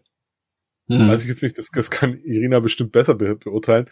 Ähm, und sie haben plötzlich sind angefangen zu laufen. Mhm. Sie haben das gemacht, was ich mir die letzten Wochen immer gewünscht habe. So, dann lauft wenigstens. Dann, dann fangt an, sie in Grund und Boden zu rennen oder probiert das wenigstens. Und ich glaube, das, das war so die, dieser Moment, wo, wo sie dann gemerkt haben, hey, ähm, da geht was, weil Augsburg sich nicht so richtig darauf gewehrt hat. Oder dann auch vielleicht mal nicht den, den Konter sauber gespielt hat oder, oder dann wirklich mit dem, mit dem Konter fängst du dir ins 2-1, wie es traditionell schon fast ist. Ähm, und so kommst du dann da rein, hast deine Chancen und dann merkst du, hey, da geht was. Vielleicht geht noch wirklich was. Wie viel Zeit haben wir noch? Okay, komm, wir probieren es, wir probieren es. Mm. Und den, den Eindruck hatte ich. Und das ist für mich jetzt, auch wenn man dann auch rausblickt, dann, dann wenn das Tor fällt, noch ganz arg wichtig, dass es wirklich ganz am Ende erst gefallen ist. Finde ich nämlich dann nämlich noch wirklich viel, viel wichtiger, wie dass du jetzt dann das 2-1 machst, dann kippt das wieder irgendwie um, weil Augsburg anfängt mit, oh, ähm, warum auch immer wir jetzt äh, hier hinten liegen, jetzt wollen wir auch nochmal, äh, dann hast du wieder Konter, bringst die nicht zu Ende.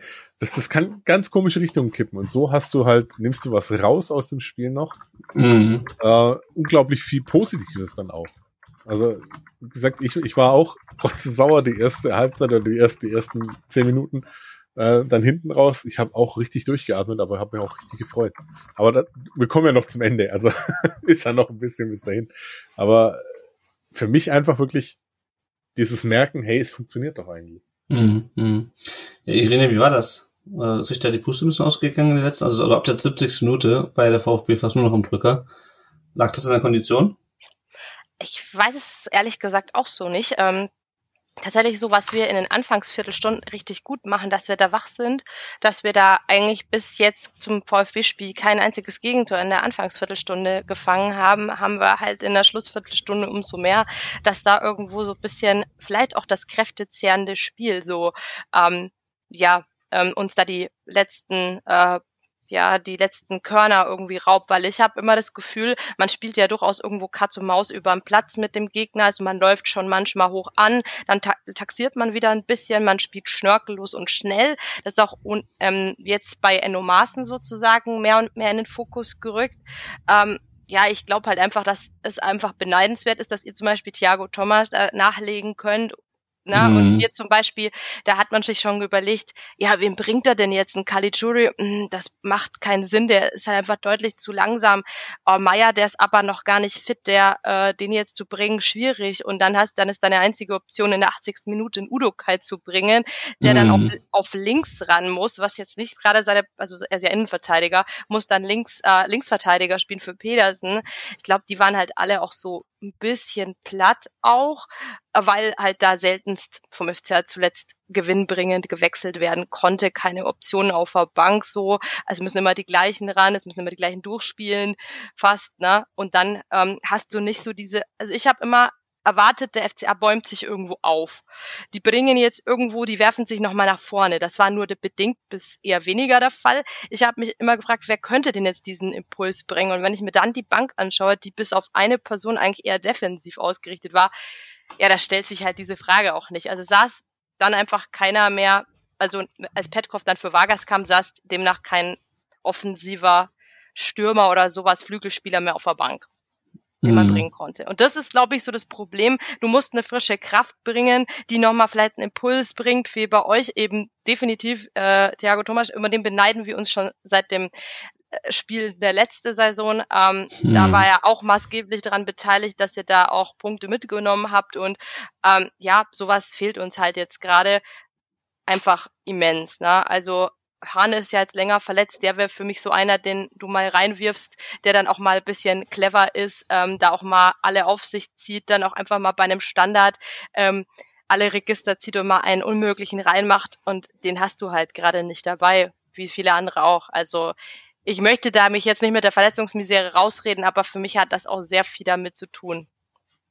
Mhm. Zumal der VfB ja auch merkt, also man, wir haben ja immer dieses große Thema bei uns, dass wir nicht, dass wir weniger laufen als der Gegner, zumindest in absoluten Kilometern. Ähm, und das war natürlich in diesem Fall diesmal nicht der Fall. Ähm, das spricht also ein bisschen dafür. Ähm, genau, über den, den Wechsel in der 80. Minute bei euch haben wir schon gesprochen. Bei uns gab es in der 76. Minute noch einen Wechsel. Äh, Oliver Eckdorf kam rein für Führig. Wie fandst du Führig? Also auch bei ihm finde ich tatsächlich, dass er besser in die, in die Rolle reinfindet. Also er hat äh, ab und zu mal immer wieder solche Dinger drin, dass man so den Eindruck hat, äh, Sosa und Führig stehen sich so ein bisschen gegenseitig auf dem Fuß. Aber ähm, ja, im Großen und Ganzen finde ich eigentlich macht er das gut. Wobei man merkt, dass er, ich glaube, in der letzten Saison einfach so ein bisschen von dieser Abschlussschärfe äh, ja bekommen hat. Ne? Also er hat, er hat ab und zu meiner Meinung nach zu oft aufs Tor geschossen, dann die Quittung dafür bekommen und sich gedacht, komm, dann lassen wir es lieber. Mhm. Ähm, ja, also ich denke, er findet sich langsam ein und vielleicht kommt jetzt auch dieses, also ich weiß nicht, ob das äh, Chris auch so gesehen hat, äh, die sind teilweise, wo du gedacht hast, ja, jetzt steht ihr beide aufeinander. Also Leute, äh, jetzt einer sollte gehen und versuchen, die, die Flanke zu schlagen oder einfach mal ein bisschen Räume zu gewinnen. Aber ähm, was mir bei ihm gefällt, ist, dass er so ein bisschen auch diese Moves drin hat. Er zieht mal wieder nach innen. Äh, was dann allgemein gerade in der Offensive ist, diese Planlosigkeit. Also so nach dem Motto, wir ziehen rein und gerade wenn wir mit einer Spitze spielen, ja, oh, der steht gar nicht da. Ja gut, dann gehen wir wieder auf die andere Seite. Und ich glaube, jetzt durch das, dass er mehr Anspielstationen offensiv hat, glaube ich, kann Führig auch nochmal zeigen, äh, was in ihm steckt. Also mhm. ich sehe ihn deutlich positiver, als ich ihn jetzt vor der Saison eingeschätzt hätte. Definitiv. Ja, ja, ja. ja ähm, dann, ich hatte jetzt darauf gewartet, ob der Chris noch was sagt. Aber, ich, kann, ich äh, kann gerne zu was sagen. Weil äh, bei, bei Fürich hätte ich fast eine ähnliche Bewertung wie bei, bei Silas gehabt. Auch sehr bemüht, aber äh, wie es Oliver gesagt hat, die standen sich dann gefühlt auch auf den Füßen ja. mal. Und, und dann entscheidet sich doch mal bitte einer, was so eine Aktion macht. Aber dann, ja, die Planlosigkeit, wo sie dann offensiv haben, die haben wir ja defensiv genauso. Deswegen ist es echt so, so ein bisschen rrr, schwierig. Ähm, denke aber, dass äh, mit, mit Fürich und Sosa, wenn die jetzt mal geregelt bekommen, wer wo wie hinläuft und das jetzt mal, das war jetzt das zweite Spiel oder das dritte Spiel, mhm. wo sie so gespielt haben, äh, gibt denen mal noch wirklich zwei Spiele, dann könnte das, und gut, dann ist Sosa wahrscheinlich weg, weil er genau. ich wollte gerade sagen. das ist hervorragend. ähm, ja, schade. Ja, Aber also es, könnte eine Waffe werden. Mhm. Na, na. Ja, dann kommen wir schon in die, in die Schlussphase. Äh, Pfeiffer köpft in der 86. Minute an die Latte, also da wird es wirklich irgendwann absurd. Kubek pariert gegen Anton äh, nach einer Flanke äh, in der 87. Minute und dann nochmal aus kurzer Distanz gegen Pfeiffer. Ähm, Irene, ich hatte ja gedacht, äh, Kubek äh, als Ersatz für Gikiewicz, das ist ein Vorteil für uns, aber das ist scheint nicht der Fall zu sein. Der ist ziemlich gut drauf, oder? Also tatsächlich äh, fehlt Gikiewicz zwar schon immens, weil der hat einfach eine extreme Wettkampfstärke diese Saison. Also wenn man ähm, vor dem Spieltag die Kicker-Rangliste aller Spieler angeguckt hat, hat Gikiewicz mit Abstand den besten Notendurchschnitt nach Kickersystem der Zeit ähm, und ist da der notenbeste Keeper. Den ersetzt du nicht eins zu eins. Ähm, also Kubek selber ist ja ungefähr, ist ja ein bisschen jünger als ähm, äh, Gikiewicz, aber er ist definitiv halt nicht Bundesliga erfahren und erprobt. Er hat jetzt länger keine Spielpraxis gehabt. Deswegen hatte ich schon Bedenken. Gegen Leipzig hatte er schon auch einen Wackler drin. Allerdings hat er gegen den VfB wirklich einen Sahnetag erwischt. Also ähm, auch die hat er anscheinend drin. Für uns ist Kubek tatsächlich, der hat, ähm, ist ja für 7,5 Millionen als Rekordeinkauf auch zum FCA gekommen.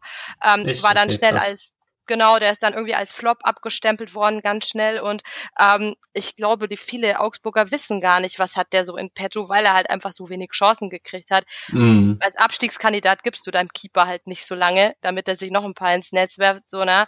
Und deswegen ich bin überrascht, was der alles so im Repertoire hat, weil wir kennen ihn in Augsburg gar nicht so gut. Und ich muss sagen, ähm, mit je, je mehr Spiele er macht, desto weniger Angst habe ich, dass er Giekewitz gut im Kasten ersetzt. Also mhm. glaube, er hat ja. wirklich das beste Spiel in seiner FCAZ gegen Stuttgart gemacht. mhm. Ja, schön, dass du, bin ich froh, dass es für uns trotzdem für drei Punkte gereicht hat. Dazu kommen wir gleich. Es gibt ja diese interessante Statistik Post-Shot Expected Goals. Äh, also wo quasi bei diesen Expected Goals nochmal wirklich nur die Leistung des Torwarts versucht wird, ein bisschen mehr ähm, rauszurechnen oder reinzurechnen, sozusagen zu gewichten. Äh, das war eine Statistik, wo Florian Müller letztes Jahr abgrundtief schlecht war. Ähm, und in dieser Statistik ist teammäßig ist, liegt der FCA ganz vorne. Die haben, glaube ich, vier Tore weniger kassiert, als als, äh, als erwartet nach, nach diesem Modell. Äh, und so, da hat auch jetzt Kubek, glaube ich, keinen Unterschied gemacht zu, zu Gikiewicz. Also das ist schon, äh, die Statistik dürfte jetzt noch besser aussehen für den FCA na, nach diesem Spieltag. Ähm, er musste noch einmal noch hinter sich greifen. Äh, und zwar ich weiß gar nicht mehr, von wem der Pass kam. Thomas schlägt ihn auf jeden Fall per Hacke in den Strafraum zu Anton, der sich quasi mit letzter Kraft durchsetzt und das Ding ins lange Eck schiebt. Danach direkt fällt er um, hat einen Krampf, muss später ausgewechselt werden. Ähm, ja, zunächst mal, ich war selber nicht im Stadion. Ich weiß nicht, äh, von Oliver weiß ich, dass er da war. Chris, warst du auch da? Ich war leider nicht da, nee. Ich hab's äh, nur zu Hause. Ich habe hier meinen Fernseher angeschrieben. Okay, dann äh, Irina, bitte kurz wegholen. Oliver, du musst mal mit in die Kurve. Wie war's? War's wie Köln? auf Schwäbisch sagt man, mir hat's einen Helm gesprengt. Ne? Also das war schon, äh, ja, also was die Emotionalität und die Langlebigkeit und das Andauernde des Jubels angeht, war Köln schon länger und intensiver. Aber so dieses Explodieren der Kurve, das war einfach, ja, kriege ich jetzt noch Gänsehaut, wenn ich daran denke. Und äh, äh, der Pass kam übrigens von Ahamada. Ah, stimmt. Ne? Der hat der den Ball lang gespielt und dann, ja, Thomas mit einer sehr, sehr guten Leistung auf, äh, ja, nachdem du ihn ja vorher auch kritisiert hast, vollkommen ja. zu Recht, äh, ja, holt er wieder so ein Ding aus dem Nichts raus. Und ja, es ist, das Stadion ist explodiert und äh, ich muss auch ganz ehrlich sagen, äh, muss ab und zu zum Kardiologen gehen einfach bei dem Verein. Also das ist ja nicht mehr normal. Die, das 3 zu 2 letzte Saison, dann gegen Gladbach das 3 zu 2, dann Köln 2 zu 1 und jetzt das.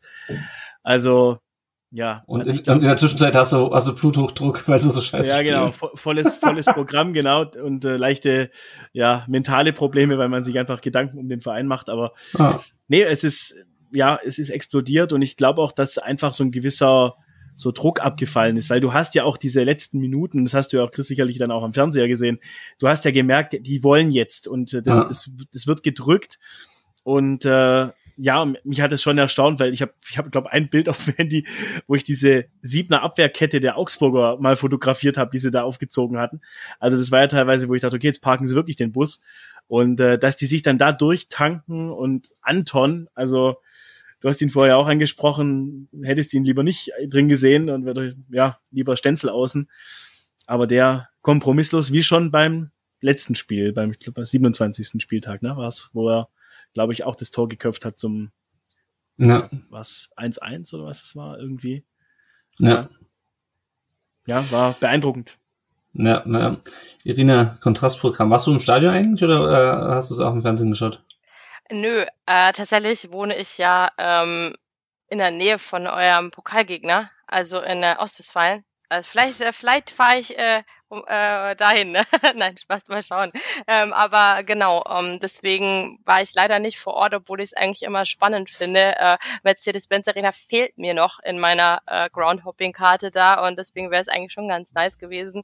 Aber auch ähm, der Tag hat gar nicht gepasst jetzt für diese Rundfahrt. Mhm. Ähm, aber insgesamt fand ich auch, dass es natürlich ähm, schwer zu ertragen war, dann ähm, in einer der letzten Minuten dann ähm, so dieses Jubilieren und so. Ich bin ehrlich, ich habe dann erst meine Fernseher ausgeschalten für eine Minute und dann bei diesem Niederlechner Ellenbogen-Dingens dann wieder eingeschaltet, weil ich mir dachte, ach komm, jetzt hast du dich wieder eine Sekunde abgeregt, ne? weil dieses Feiern vom Gegner ist tatsächlich für den und also Unterlegenen in dem Fall wirklich schwer zu ertragen. Auch da kannst du eine Herz Herzkasper kriegen, ne? Also äh, mm. ist schon irgendwo anstrengend und ja, ich krieg da auch mal Hass. Ja. Also ganz ja, ehrlich. Also. ja, da wird man, also da darf man auch mit keinem reden. Ähm, ich glaube, meine Nachbarn wissen gar nicht, wieso ich manchmal so kreische hier. Also ja schwierig. Also gerade so so ein äh, Nackenschlag, obwohl es sich ja angedeutet hat, da hat man wohl gedacht, irgendwo das schleppt man jetzt in eine, in, in bis zum Ende des Spiels doch irgendwo ähm, Kubek und ein bisschen Glück und dann ist das Spiel aus. Aber ja, dann so auf diese Art und Weise dann halt noch das 2 zu 1 reinzukriegen, das ist schon immer irgendwo böse.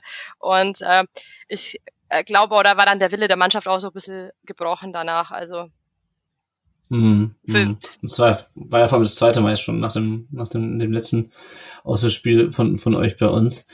Ähm, ja, das Spiel war natürlich noch nicht zu Ende danach. Es gab, glaube ich, fünf, sechs Minuten Nachspielzeit. Ähm, Augsburg hat direkt danach gewechselt. Äh, Caligiuri kam rein für Petkov. Petkov übrigens ist mir hinterher erst bewusst geworden, ein- und wieder ausgewechselt. Ähm, der war ja in der 20, 25 Minuten reingekommen erst. Äh, und Arne Meyer dann äh, für Carlos Gröso. Ähm, also man sagt immer so, Ein- und Auswechslung ist Höchststrafe für, für einen Spieler. Irina, war das in dem Fall auch der Fall oder hatte das dann einfach, also wenn 93 Minuten, hatte das noch taktische Gründe dann äh, beim Maßen oder äh, ich gehe mal nicht davon aus, dass er Petkov da noch abstrafen wollte, oder? Also A ist es, glaube ich, ein relativ positionsgetreuer Wechsel gewesen und mhm. B kann ich mir vorstellen, dass Petkov A nicht die Erfahrung hat, in so einer hitzigen Nachspielzeit das durchzustehen und B kann ich mir auch vorstellen, dass er eventuell auf dieser Ebene die volle Distanz auch noch nicht mitgehen kann. Es ist schon nochmal, glaube ich, ein Sprung zwischen dritter Liga konditionell und erster Liga in so einem Spiel. Ja, ich müsste jetzt spekulieren, aber ich glaube, für er war nicht der schlechteste Augsburger auf dem Platz. Das dürfte es nicht mhm. gewesen sein, dass der runter musste. Also ja. Ja, dann kommen wir noch zur, ähm, zur 95. Minute. Niederlechner bleibt im Strafraum äh, liegen. Äh, die Frage ist, Chris, Foul von Ito oder nicht? Nein, kein Foul. Gut. Also es ist, äh, es ist klar, dass, dass Augsburg dann am Ende nochmal alles probiert und alles macht. Und äh, ich habe es nicht als Foul gesehen. Das werde ich wahrscheinlich gevierteilt oder so. Wenn es Foul gewesen wäre, hätte eventuell ja auch der Videoassistent eingreifen können. Nochmal. Ja, der ist ja auch immer so zuverlässig.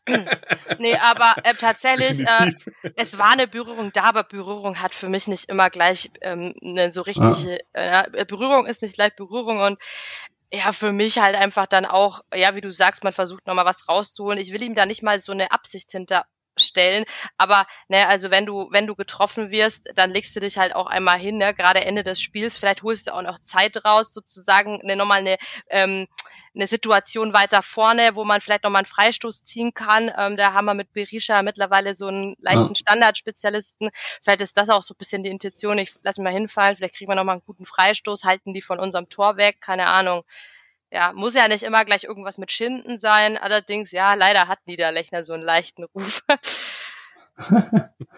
Na, gut, dann ist nicht mehr viel passiert. Pfeiffer kriegte dann noch gelb bei der Auswechslung, weil er zu langsam war. Ähm, auch das ist äh, Tagesgeschäft in der, in der Bundesliga. Karasor kam halt für ihn rein, äh, Stenzel dann noch für den völlig erschöpften Anton.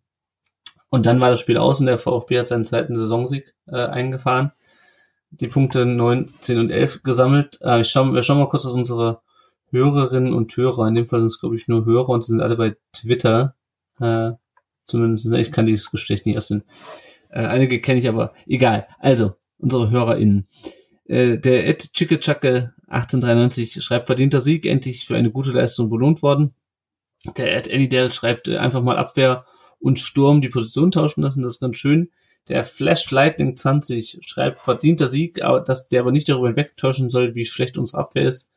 Äh, haben wir auch schon drüber gesprochen. Sagadu, Anton Ito machen halt keinen sicheren Eindruck in der Defensive, kein Spiel ohne Patzer. Und Ahamada ist Beweis, dass uns, wenn ein Mio fehlt, keiner eine offensive Aufbaustabilität gibt. Weiß nicht, Olli, wie siehst du es? Ich meine, abgesehen von dieser äh, Vorvorlage zum, zum 2 zu 1, wie fandst du äh, Armada in dem Spiel? Ich glaube auch, dass er in seine Rolle reinfindet. Also ich, ich sehe, dass er schon technisch die Anlagen hat, wo man sagen kann, der, der Junge hat Perspektive. Und es ist einer, den du bringen kannst. Und ich glaube, das ist ja auch immer das Thema gewesen, was wir ja mit Kaderplanung und irgendwelchen Spielern hatten, dass du auch gesagt hast, wo sind jetzt die, die du auch mal in der Halbzeitpause bringen kannst und die retten dir mal so eine Halbzeit. Mhm. Und ohne da jetzt, und das finde ich auch ganz wichtig, und ich glaube, mittlerweile haben wir beim VfB auch das Umfeld, dass wir solchen Spielern Chancen geben. Äh, ich erinnere an die Abuja-Geschichte, wo er sich damals die rote Karte gefangen ja. hat, wo das Stadion aufsteht und klatscht. Äh, Glaube ich, ist auch ganz wichtig für die Psyche von so einem jungen Spieler. Und äh, auch bei Ahamada. Also der entwickelt sich, der und man sieht meiner Meinung nach auch, dass er mit jedem Spiel, das er absolviert, auch diesen Lerneffekt hat. Mhm. Also du siehst, er nimmt diese Information auf und er, er baut es in sein Spiel ein. Und äh, ja, ob Mio jetzt diese Schlagkraft hat, es sind beides hochtalentierte Spieler und wie soll man sagen, wir haben nicht die andere Wahl. Also ich bin froh, dass wir vielleicht einen Daniel Didavi nicht mehr haben, mhm. äh, wo vielleicht der eine oder andere sagt, ja Mensch, das ist so einer, der kann dir so als Achter den Ball vorne verteilen, aber sehe ich nicht. Ne? Also auch Philipp Clement, Förster, äh, ich glaube, in dem Bereich das Risiko einzugehen, sehe ich. Also, ja, das passt. Also haben wir, glaube ich, keine, keine Bedenken jetzt. Äh, und im Zweifelsfall, haben wir es ja vorher gesagt, ziehst du halt den Pfeifer ein Stückchen nach hinten, ne? Und hast deine Anspielstation. Ja, ja. Der Timo schreibt, große Probleme in die Halbzeiten reinzukommen, hatten wir auch schon 4-4-2 überfordert die Spieler nicht. Ito ist besser als Sagadu, Einsatzwille und Chancenerarbeitung haben gestimmt, Chancenverwertung mangelhaft, kein Schiedsrichterpech, das äh, können wir, glaube ich, alle so in der Runde unter, unterschreiben. Äh, und der Ed Fan FSL schreibt, gut gekämpft, hinten raus mächtig Dampf gemacht. Das muss man mitnehmen, daraus muss man Mut ziehen, so muss man öfter auftreten und bitte nicht wieder zu euphorisch werden, nicht denken, jetzt liefe es wieder von selbst. Das ist, glaube ich, die entscheidende Frage nach diesem Spiel. Chris, wie kann man dieses Spiel jetzt einordnen? ähm es hieß vor dem Spiel, es ist ein Gegner auf Augenhöhe. Und dieses Spiel hat man gewonnen und das ist auch gut, dass man das gewonnen hat. Es ist auch gut, dass man es zu Hause gewonnen hat. Und wie ich gesagt habe, äh, den, den, den Dreier deiner Nachspielzeit sich zu holen, das kann wirklich nochmal was, was freisetzen. Weil ich auch der Meinung bin, ähm, dass es beim VfB ganz arg viel Kopfsache einfach ist, mhm. was da blockiert. Und das kann ein, ein, wirklich so, so einen Punkt gelöst haben, gerade auch bei den jüngeren Spielern. Einfach so dieses, wir haben ja eigentlich fast nur jüngere Spieler. also äh, einfach dieses, okay, wenn wir das wirklich so machen, wenn wir laufen, laufen, laufen, laufen, laufen, ergeben sich auch die Chancen, dann haben wir auch wirklich eine Chance. Das, diese Matarazzo hat es immer so schön genannt, wir müssen in jedem Spiel eigentlich 100% oder drüber hinausgehen, um eine mhm. Chance zu haben. Und das ja. war in der zweiten, Mitte der zweiten Halbzeit gegeben. Wenn man daran anknüpft, dann könnte es eine interessante Saison noch für uns werden. Wenn man wieder ein alte Muster verfällt und das mit der Defensive nicht hinkriegt, wird es eine sehr, sehr lange, sehr zähe Saison, wo man hoffen muss, dass äh, der Ruhrpott da unten drin bleibt. das stimmt, das stimmt. Ähm, ja, worüber kann man noch sprechen? Ähm, also nur, was ich noch dazu sagen wollte, ähm, ich glaube, man kann dieses Spiel auch wirklich erst richtig einschätzen, wenn man jetzt die nächsten drei Spiele gespielt hat. Ähm, dann wissen wir, wie viel das wert ist. Auf jeden Fall, ja. ja. Ähm, VfB hat so viele Schüsse, so viele Tore, Schüsse aufs Tor gegeben wie seit dem März 2007 nicht mehr, also in der Meistersaison. Das ist zwar kein, keine Qualität an sich, aber immer eine ganz interessante Statistik. Äh, mehr gelaufen hatten wir schon drüber. Ähm, ja, und wenn wir mal abseits des Platzes gucken, mit den, Sven Mislintat ging an den wartenden Journalisten vorbei, sagt, das spricht für sich, schönen Abend. Ähm, gleichzeitig äh, saßen nicht nur ähm, Jogi Löw und äh, sein ehemaliger Co-Trainer äh, Thomas Schne und ehemaliger VfB-Trainer, ebenso wie Löw, äh, Thomas Schneider auf dem Tribüne, sondern auch Andreas Rettig, ähm, der wohl von äh, Alex Werler eingeladen worden war und natürlich äh, ging auch da wieder die Gerüchteküche los.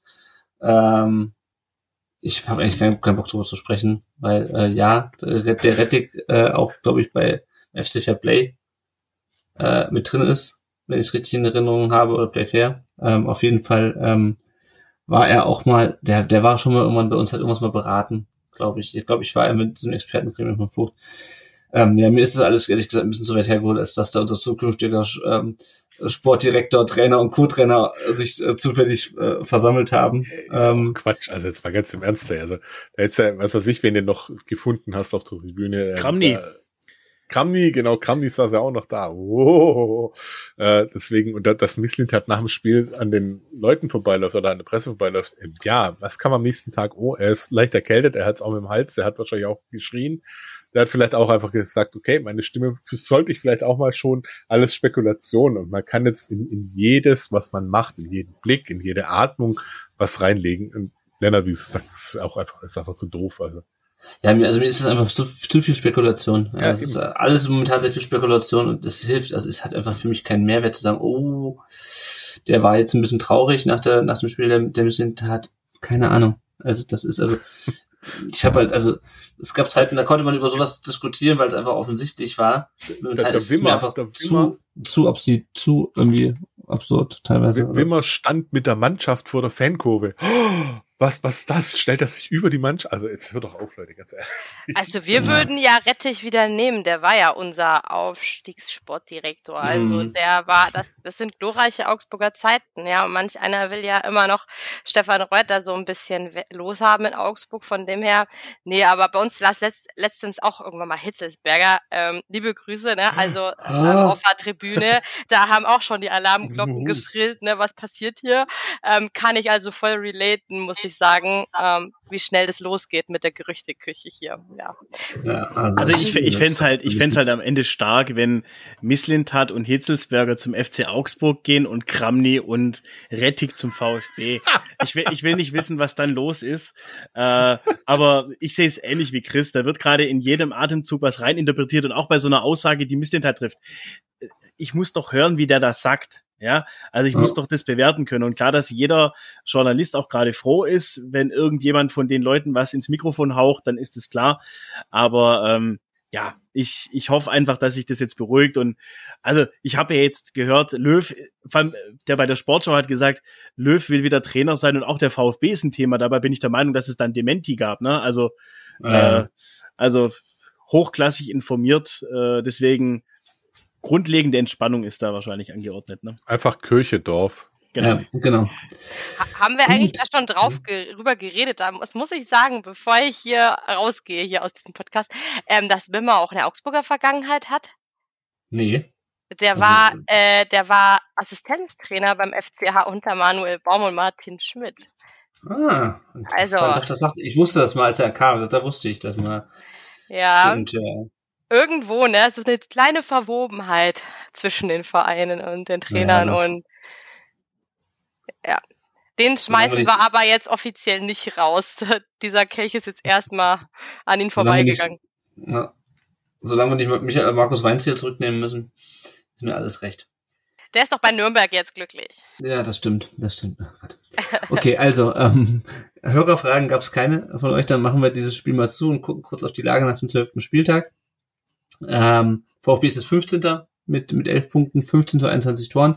Hat jetzt noch drei Spiele vor der WM-Pause, nämlich jetzt am kommenden Freitagabend bei Borussia Mönchengladbach, am Dienstagabend gegen die Hertha und am Samstagnachmittag dann die Woche drauf in Leverkusen. Danach ist äh, WM-Pause.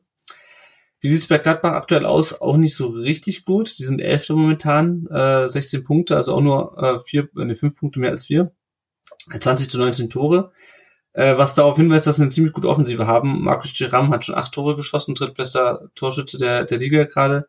Äh, Alassane äh, Plea mit fünf Assists auch nicht ganz schlecht unterwegs. Die haben äh, die drittmeisten äh, Schüsse aufs Tor pro Spiel äh, abgegeben, die, die Gladbacher. Offensiv also gefährlich, äh, defensiv hapert dafür äh, ein bisschen. Ähm, die haben das letzte Mal gewonnen Anfang Oktober mit 5-2 gegen Köln.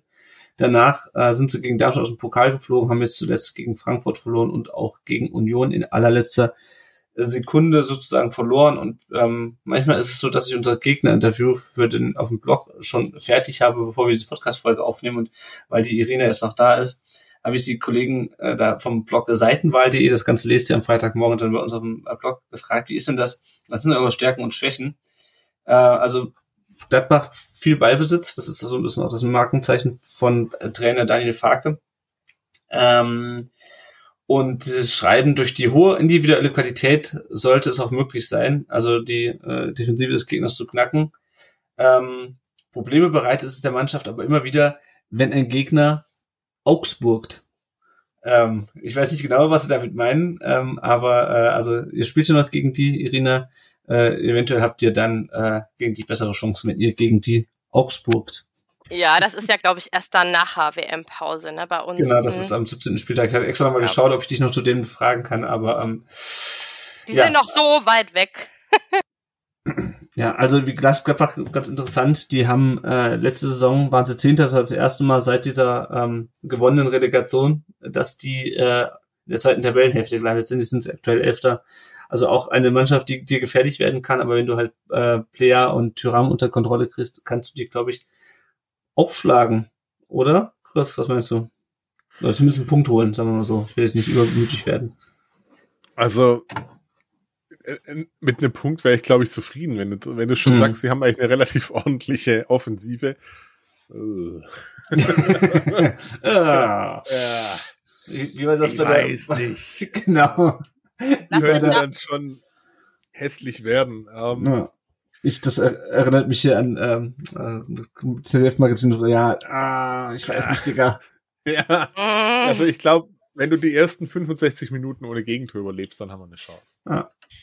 Also lasst euch da mal nicht täuschen. Also der FCA hat auch eine tolle Offensive. Schon zwei Spieler mit sechs Scorerpunkten, Berisha und Demirovic. Also und trotzdem habt ihr ja, das stimmt. gewonnen. Also von dem her, nee, aber ich glaube, wenn ich da meine bescheidene Meinung auch zu sagen darf, dass ähm, wenn sich da äh, jetzt so ein bisschen, also ich fand, dass es extrem wackelig der erste Halbzeit bei euch in der Defensive war gegen FCA und das ist nicht das offensive Nonplusultra der Liga, um ehrlich zu sein. Wenn sich das so ein bisschen äh, findet, ich glaube, hoffentlich kann man euch nur wünschen, dass Zagadou sich jetzt von Spieltag zu Spieltag steigert ähm, und da vielleicht auch einfach so ein bisschen der heimliche Leader der Abwehrkette wird, dann kann ich mir schon vorstellen, dass er äh, da den einen oder anderen Stürmer vor Probleme stellen wird. Aber bis das halt so weit ist, der, ja, ist halt die Frage, kriegt er das so schnell auf der Kette? Ähm, ich glaube, offensiv ist da ja nicht so das Problem, sondern eher defensiv aktuell. Und da ja. weiß, ich kann, glaube, Gladbach kann da Schmerzpunkte stillen. Ich würde, glaube ich, nicht so agieren als Stuttgart wie gegen den FCA. Ja. Und auch nicht Augsburgen. Aber äh, ja, ähm, ich denke mal auch, dass da ein Punkt möglich ist, wenn alles so stimmig ist. Also ich würde da auf jeden Fall auf Sieg spielen in Gladbach aktuell in deren Form. Hm, hm. Ja, also es ist halt wieder so ein Spiel, wo du echt an die Grenzen gehen musst, oder, Oliver? Das denke ich tatsächlich auch. Also ich hoffe einfach, dass die, so wie du es vorher beschrieben hast, jetzt einfach diese Energie mitnehmen, diese Power mitnehmen und äh, ja, also wir beim VfB und auf hoher See ist mein Gottes Hand. Also äh, es, ich, ich habe tatsächlich und das habe ich mir wirklich abgewöhnt, diese diese diese irgendwelche Predictions abzugeben, weil es kommt immer anders und anders als man denkt. Also ich weiß nicht. Ich glaube, wir haben eine Chance und äh, es wurde im Prinzip schon alles gesagt. Wir wir ja stehen eigentlich offensiv vernünftig da für eine, für eine Bundesliga-Mannschaft, meiner Meinung nach mit den Spielern, die du hast. Äh, und jetzt, äh, wie es die Irina gesagt hat, das muss ich halt einspielen. Aber ähm, ja, ich, äh, ich sehe natürlich auch, was sie sagt, wenn sie sagt, das ist nicht so das Gelbe vom Ei der Liga, da hat sie vollkommen recht. Aber wenn du dir nur mal die Namen anguckst, ne, da spielen ja jetzt keine äh, 500.000 Euro Magdeburg-Kicker, sondern das ja. ist ein bisschen was. So, so, so wie Beas, meinst du? ja, das hast du zugesagt, aber dem Guten will ich auch nicht Unrecht tun. Aber ja, ein Gyrassi und ein Thomas und ein Fürich, ich glaube, den hätten auch andere ganz gerne. Vielleicht jetzt ja. nicht die Top-Teams, aber unsere direkten Wettbewerber, ne? Ja, ja. Wie, wie ich bei Harry Potter schon gelernt habe, Angst vor dem Namen macht nur Angst vor der Sache selbst. Also davon nicht einscheißen. Also Sonst hätten wir die Bayern diese Saison nicht geschlagen, muss ich ehrlich sagen, weil da hatte ich schon ein 8 zu 0 getippt, ehrlich gesagt, gegen uns. Ja, ja, das ist eine super Überleitung. Ähm, wir gucken noch kurz auf die Ausfälle. Joscha Wagnermann trainiert wieder. Äh, wird aber wohl gegen Tapper noch keine Option sein. Mafopanos und Mio weiß man nicht, muss man wahrscheinlich die PK am, am Freitag dann abwarten. Äh, Tippspiel ist eine super Überleitung. Äh, da gucken wir noch kurz drauf. Und zwar äh, führt da JR mit 147 Punkten ähm, vor Gallus 1893 und äh, FG äh, 96 und Mona 71, alle haben 139 Punkte. Und Prinz Poldi auch noch. Und ich bin sogar auf Platz 7. Ich tippe diese sehr erstaunlich gut, obwohl ich nie gegen den VfB tippe und äh, nie, ich glaube, ich schanze seltenst diesen ganzen Leverkusens und äh, Leipzigs und Wolfsburg und Sieg zu und trotzdem liege ich so weit vorne. Das ist erstaunlich. Äh, aber an dieser Stelle, die Irena hat es gerade schon angekündigt, äh, verabschieden wir uns von dir, liebe Irina weil das geht wirklich nur noch um den, den VfB, da kannst du, glaube ich, nicht mehr viel mitreden. Wir haben auch nicht, auch unsere Nachwuchsmannschaften haben nicht gegen den FCA gespielt, also es gibt eigentlich nichts mehr, was du äh, hier noch äh, beitragen kannst seitens FCA. Wir freuen uns natürlich trotzdem, wenn du da bist und dass du da gewesen bist. Vielen herzlichen Dank, dass du da warst. Jo, vielen Dank, dass ich dabei sein durfte. Euch noch einen äh, spannenden Podcast-Abend äh, und weiterhin viel Erfolg in der Liga. Ne? Aus bis, bis zum nächsten Mal, bis zum Rückspiel, würde ich sagen. Genau. Alles klar. Also, Servus. dir auch alles gut und äh, bis dann. So, und wir ähm, äh, erleichtern uns den Abschiedsschmerz von der Irina, indem wir jetzt nur einen kurzen Werbeblock machen. Ähm, und zwar, wenn ihr uns nicht finanziell unterstützen könnt oder wollt, dann könnt ihr uns auch einfach eine, eine Rezension da lassen auf Apple Podcast und eine Bewertung auf Spotify könnt ihr uns auch bewerten. Wir lesen natürlich äh, diese Bewertung auch immer vor hier, ähm, damit ihr wisst, dass wir uns, dass wir auch sehr dankbar sind dafür. Ansonsten, wenn ihr uns äh, ganz analog äh, bewerben wollt, dann äh, stellt euch da einfach am Freitagabend in Gladbach in Gästeblog äh, und erzählt, dass es uns gibt, erzählt den Leuten, äh, wie man einen Podcast runterlädt, was das eigentlich ist, wenn man das heutzutage noch jemandem erklären muss. So, wir blicken ganz kurz auf die anderen Mannschaften im Brustring. Die VfB Frauen haben 3 zu 3 gegen TSV Amitizia Vierenheim gespielt. Äh, Tore von Chiara Marziniak mit ihrem dritten Saisontor, Sophie Geiring mit ihrem vierten und Anja Salinski mit dem siebten. Ähm, womit es, wo ich gerade Sophie Geiring lese, hat einer von euch sich schon mal diese Doku angeschaut vom SWR über unsere äh, Frauen? Leider nicht. Ich will unbedingt. Ich ja, kann, aber ich kann ich sehr empfehlen. Also weil da gerade weil da gerade so Sophie Geiring äh, eine Hauptrolle spielt, die, glaube ich, äh, sehr in die Mannschaft reinfunden musste zu Beginn der Saison und dann in, ich weiß nicht mehr welchem Spiel, dann er in der ähm, in der letzten Minute dann noch einen Elfmeter reinmacht und dann richtig so angekommen ist. Also sehr, sehr interessant, finde ich cool, dass der SWR das so begleitet.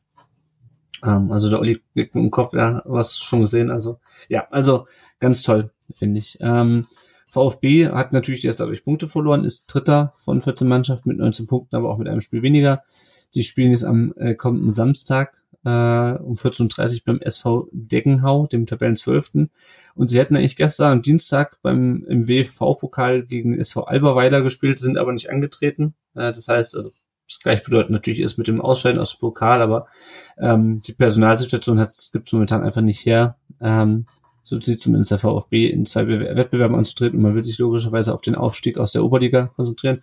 Chris, kannst du es nachvollziehen, dass man da nicht antritt? Ja, ja, definitiv. Also das ist, äh, es gibt den klaren Fokus, denn da heißt Aufstieg. Äh, das ist auch die Haupt, das ist das typische, das ist die Hauptaufgabe. Und wenn, wenn du eh schon unterbesetzt oder, oder äh, komplett äh, noch Gefahr läufst, dann jemand verletzt sich oder du musst dann noch irgendwelche ganz Jungen reinschmeißen oder oder oder das gibt ja keinen Sinn dann. Dann verlierst du dann vielleicht noch, also im, im schlimmsten Fall verlierst du es, dann hast du einen Knack in, im Dingsen, in der ganzen Moral, dann verletzt sich jemand, dann, dann hast du überhaupt nichts gewonnen und dann kannst du auch sagen, hey, ja, voller Fokus auf die eine Sache, ja. nächstes Jahr dann wieder. Ich habe auch Leute gesehen, die dann gesagt haben, oh, sowas macht man nicht als VfB, ganz ehrlich, das ist Amateurfußball. Also, und da musst ja, du halt solche Entscheidungen auch treffen. Ja, also dass ein Bundesliga-Verein DFB-Pokal spielt sausen lässt, weil ihm das Personal fehlt, das wird ihr nicht vorkommen. Aber, und, aber sorry, Oberliga, egal ob das Frauen oder Männer ist, das ist, äh, das ist Amateurfußball und da passiert sowas halt. Also. Eben.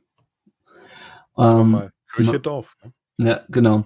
So, wir kommen zu unseren äh, Herren-Nachwuchsmannschaften. Der VfB 2 hat 2 zu 1 gegen den SG, gegen die SG Barockstadt Fulda, furchter, fürchterlicher Name, gewonnen. Äh, immerhin Tor von Mathis Hoppe, äh, mit seinem ersten, seinen ersten Treffer und Janis Bustiaris mit seinem bereits fünften Saisontreffer. VfB ist jetzt Zehnter äh, von 18 Mannschaften mit 20 Punkten und spielt am kommenden Samstag um 14 Uhr gegen den Tabellenführer aus Ulm, würde mir vorstellen, dass da durchaus ein bisschen Unterstützung auch aus Reutlingen dabei ist, wenn die nicht äh, zeitgleich spielen. Wahrscheinlich werden sie das, so wie ich äh, den, den Verband kenne. Ähm, U19 hat 3 zu 1 bei den Bayern gewonnen. Äh, Laurin Ulrich mit seinem zweiten Saisontreffer und Max, Max Wagner bereits mit seinem sechsten und siebten Saisontreffer. Der ist auch gut in Fahrt. Äh, der VfB ist das vierte von 17 Mannschaften mit 13 Punkten und am kommenden Samstag geht es um 11 Uhr gegen die äh, 60er. Das heißt, man kann zuerst um 11 Uhr die U19 am Samstag sehen und dann am 14 Uhr die, ähm, die zweite Mannschaft, wenn man dann den Samstag auch noch mit dem VfB verbringen will und nicht nur den Freitagabend. Und die U17 hat auch gegen die Bayern gespielt. Äh, die sind allerdings Tabellenführer in der B-Junior-Bundesliga, hat 1 zu 2 verloren. Elliot, Elliot äh, Buyupi mit seinem vierten Saisontreffer. VfB ist auch da Vierter, äh, mit 18 Punkten allerdings. Und die spielen am Sonntag um 11 Uhr gegen die Kickers, also ein äh, kleine, kleines äh, U17 Stadtderby äh, steht uns da an. Äh, das heißt also äh, ein Heimspielwochenende bei den Nachwuchsmannschaften und ähm, genau, die Frauen spielen auswärts. Also, aber die Männer nach Fußmannschaften spielen daheim. Wir blicken noch kurz auf unsere Leihspieler. Über Ömer BS haben wir kurz, schon kurz gesprochen. Ich ähm, mache mir mal den Spaß und rechne mal die Minuten zusammen, die unsere Leihspieler am vergangenen Wochenende absolviert haben. Also, Ömer Beas war nicht im Kader, null äh, Minuten. Äh, Magdeburg hat 1-1 gegen Heinheim gespielt, ist 15. der zweiten Liga. Momo Sissé war beim 2 zu 1 von Vista Krakow gegen Zaglepie Sosniovic. Ich muss mir überlegen, für die Rückrunde hole ich mir mal einen, jemanden, der Polnisch spricht und der spricht mir die ganzen Vereinsnamen der zweiten polnischen Liga ein. Das ist jedes Mal ein Zungenbrecher. Nicht im Kader, also auch, wir stehen immer noch bei Null. Äh, Wiesla Krakau ist das neunte der zweiten polnischen Liga mit 23 Punkten. Wahid Fagir wurde beim 2 zu 0 des alten und neuen dänischen Tabellenführers Nordseeland in der 92. Minute eingewechselt. Also ich glaube, da wurden noch drei Minuten gespielt. Drei. Äh, Nordseeland ist weiter Tabellenführer. Matteo Klimowitz saß 90 Minuten auf der Bank, als die Arminia auch gegen Alexander Zorniger an der Seitenlinie der Spielvereinigung führt, ähm, verlor 0 zu 1. Bielefeld ist Tabellenletzter. Wir stehen also bei drei Minuten jetzt. Äh, Roberto Massimo wurde äh, nach 28 Minuten ausgewechselt, verletzungsbedingt, äh, wahrscheinlich äh, beim 2 zu 1 von Academico Vicheo gegen Belenenses Lissabon. Ähm, Vicheo ist jetzt, die sind nicht 18, das habe ich mich verschrieben, die sind 10. glaube ich, oder 11. mit 16 Punkten in der Liga. Also sind wir bei 31 Punkten jetzt. Clinton Mola ähm, stand nicht im Kader, sowohl nicht beim 1-0 gegen Hull City, als auch bei dem, jetzt habe ich das Ergebnis noch nicht nachgetragen, äh, als auch beim Spiel äh, gegen Coventry stand er auch nicht im Kader, das kann ich schon mal sagen. Ähm, und die, ähm, Moment, jetzt muss ich kurz hier gucken. Spiel hat gestern Blackburn gespielt, haben 0 zu 1 verloren gegen Coventry und sind jetzt äh, Zweiter in der Tabelle, aber auch wir stehen bei 31 Minuten. Leonhard Münz nicht im Kader beim FC St. Gallen, der beim FC Winterthur verloren hat. St. Gallen ist Fünfte in der Super League mit 18 Punkten. Mosanko hatte spielfrei. Immerhin, da kann er auch nicht auf der Bank sitzen. Und ähm, immerhin, Alexis TBD wurde nach 87 Minuten ausgewechselt. Das heißt, wir sind bei neun Spielern bei rund 100 Minuten am vergangenen Wochenende. Äh, SC Alltag hat 1 zu 2 bei Austria Wien verloren, wurde nach den 87 Minuten ausgewechselt. TBD, gelbe Karte. Alltag ist Zehnter in der österreichischen Bundesliga. Also es ist ein bisschen frustrierend. Und das war noch eines der besseren Wochenenden. Da gab es auch schon mal Spiele, wo ich nur gesagt habe, hat nicht gespielt, hat nicht gespielt, hat nicht gespielt. So, wir sind am Ende unserer äh, Podcast-Folge angelangt. Ähm, ich kann äh, die Irina, von der Irina habe ich mich schon verabschiedet und mich bedankt. Ich bedanke mich ganz herzlich beim Oliver, dass er erneut dabei war, sich die Zeit genommen hat heute, um über dieses doch mal wieder erfreuliche Ergebnis zu sprechen. Danke dir. Gerne. Gerne. Dankeschön, dass ich dabei sein durfte und auch an die Zuhörerinnen und Zuhörer unterstützt die Podcast. Die sind sehr wichtig. Vielen Dank. Äh, wenn ihr dem äh, Oliver folgen wollt, dann könnt ihr das tun mit der Brustringblog äh, auf, äh, auf Twitter, Facebook und Insta, wenn ich es richtig in Erinnerung habe. Ja. Genau. Äh, wir nehmen die nächste Folge dann in der kommenden Woche auf, äh, direkt nach dem Hertha-Spiel am nächsten Tag. Äh, wir haben ja, es hatten jetzt keine Lust, äh, noch zwischen das Gladbach-Spiel und das äh, am Freitag und das hätte das Spiel im nächsten Jahr eine Folge reinzuquetschen. Deswegen machen wir wieder eine Doppelfolge mit einem Gladbach und einem Hertha-Fan. Es wird wieder lustig, je nachdem, wie es ausgeht. Äh, euch vielen Dank, liebe Hörerinnen und Hörer, fürs Zuhören in dieser Woche. Wir haben es auch Spaß gemacht. Und dann hören wir uns im nächsten Mal wieder. Ciao. Auf Wiedersehen.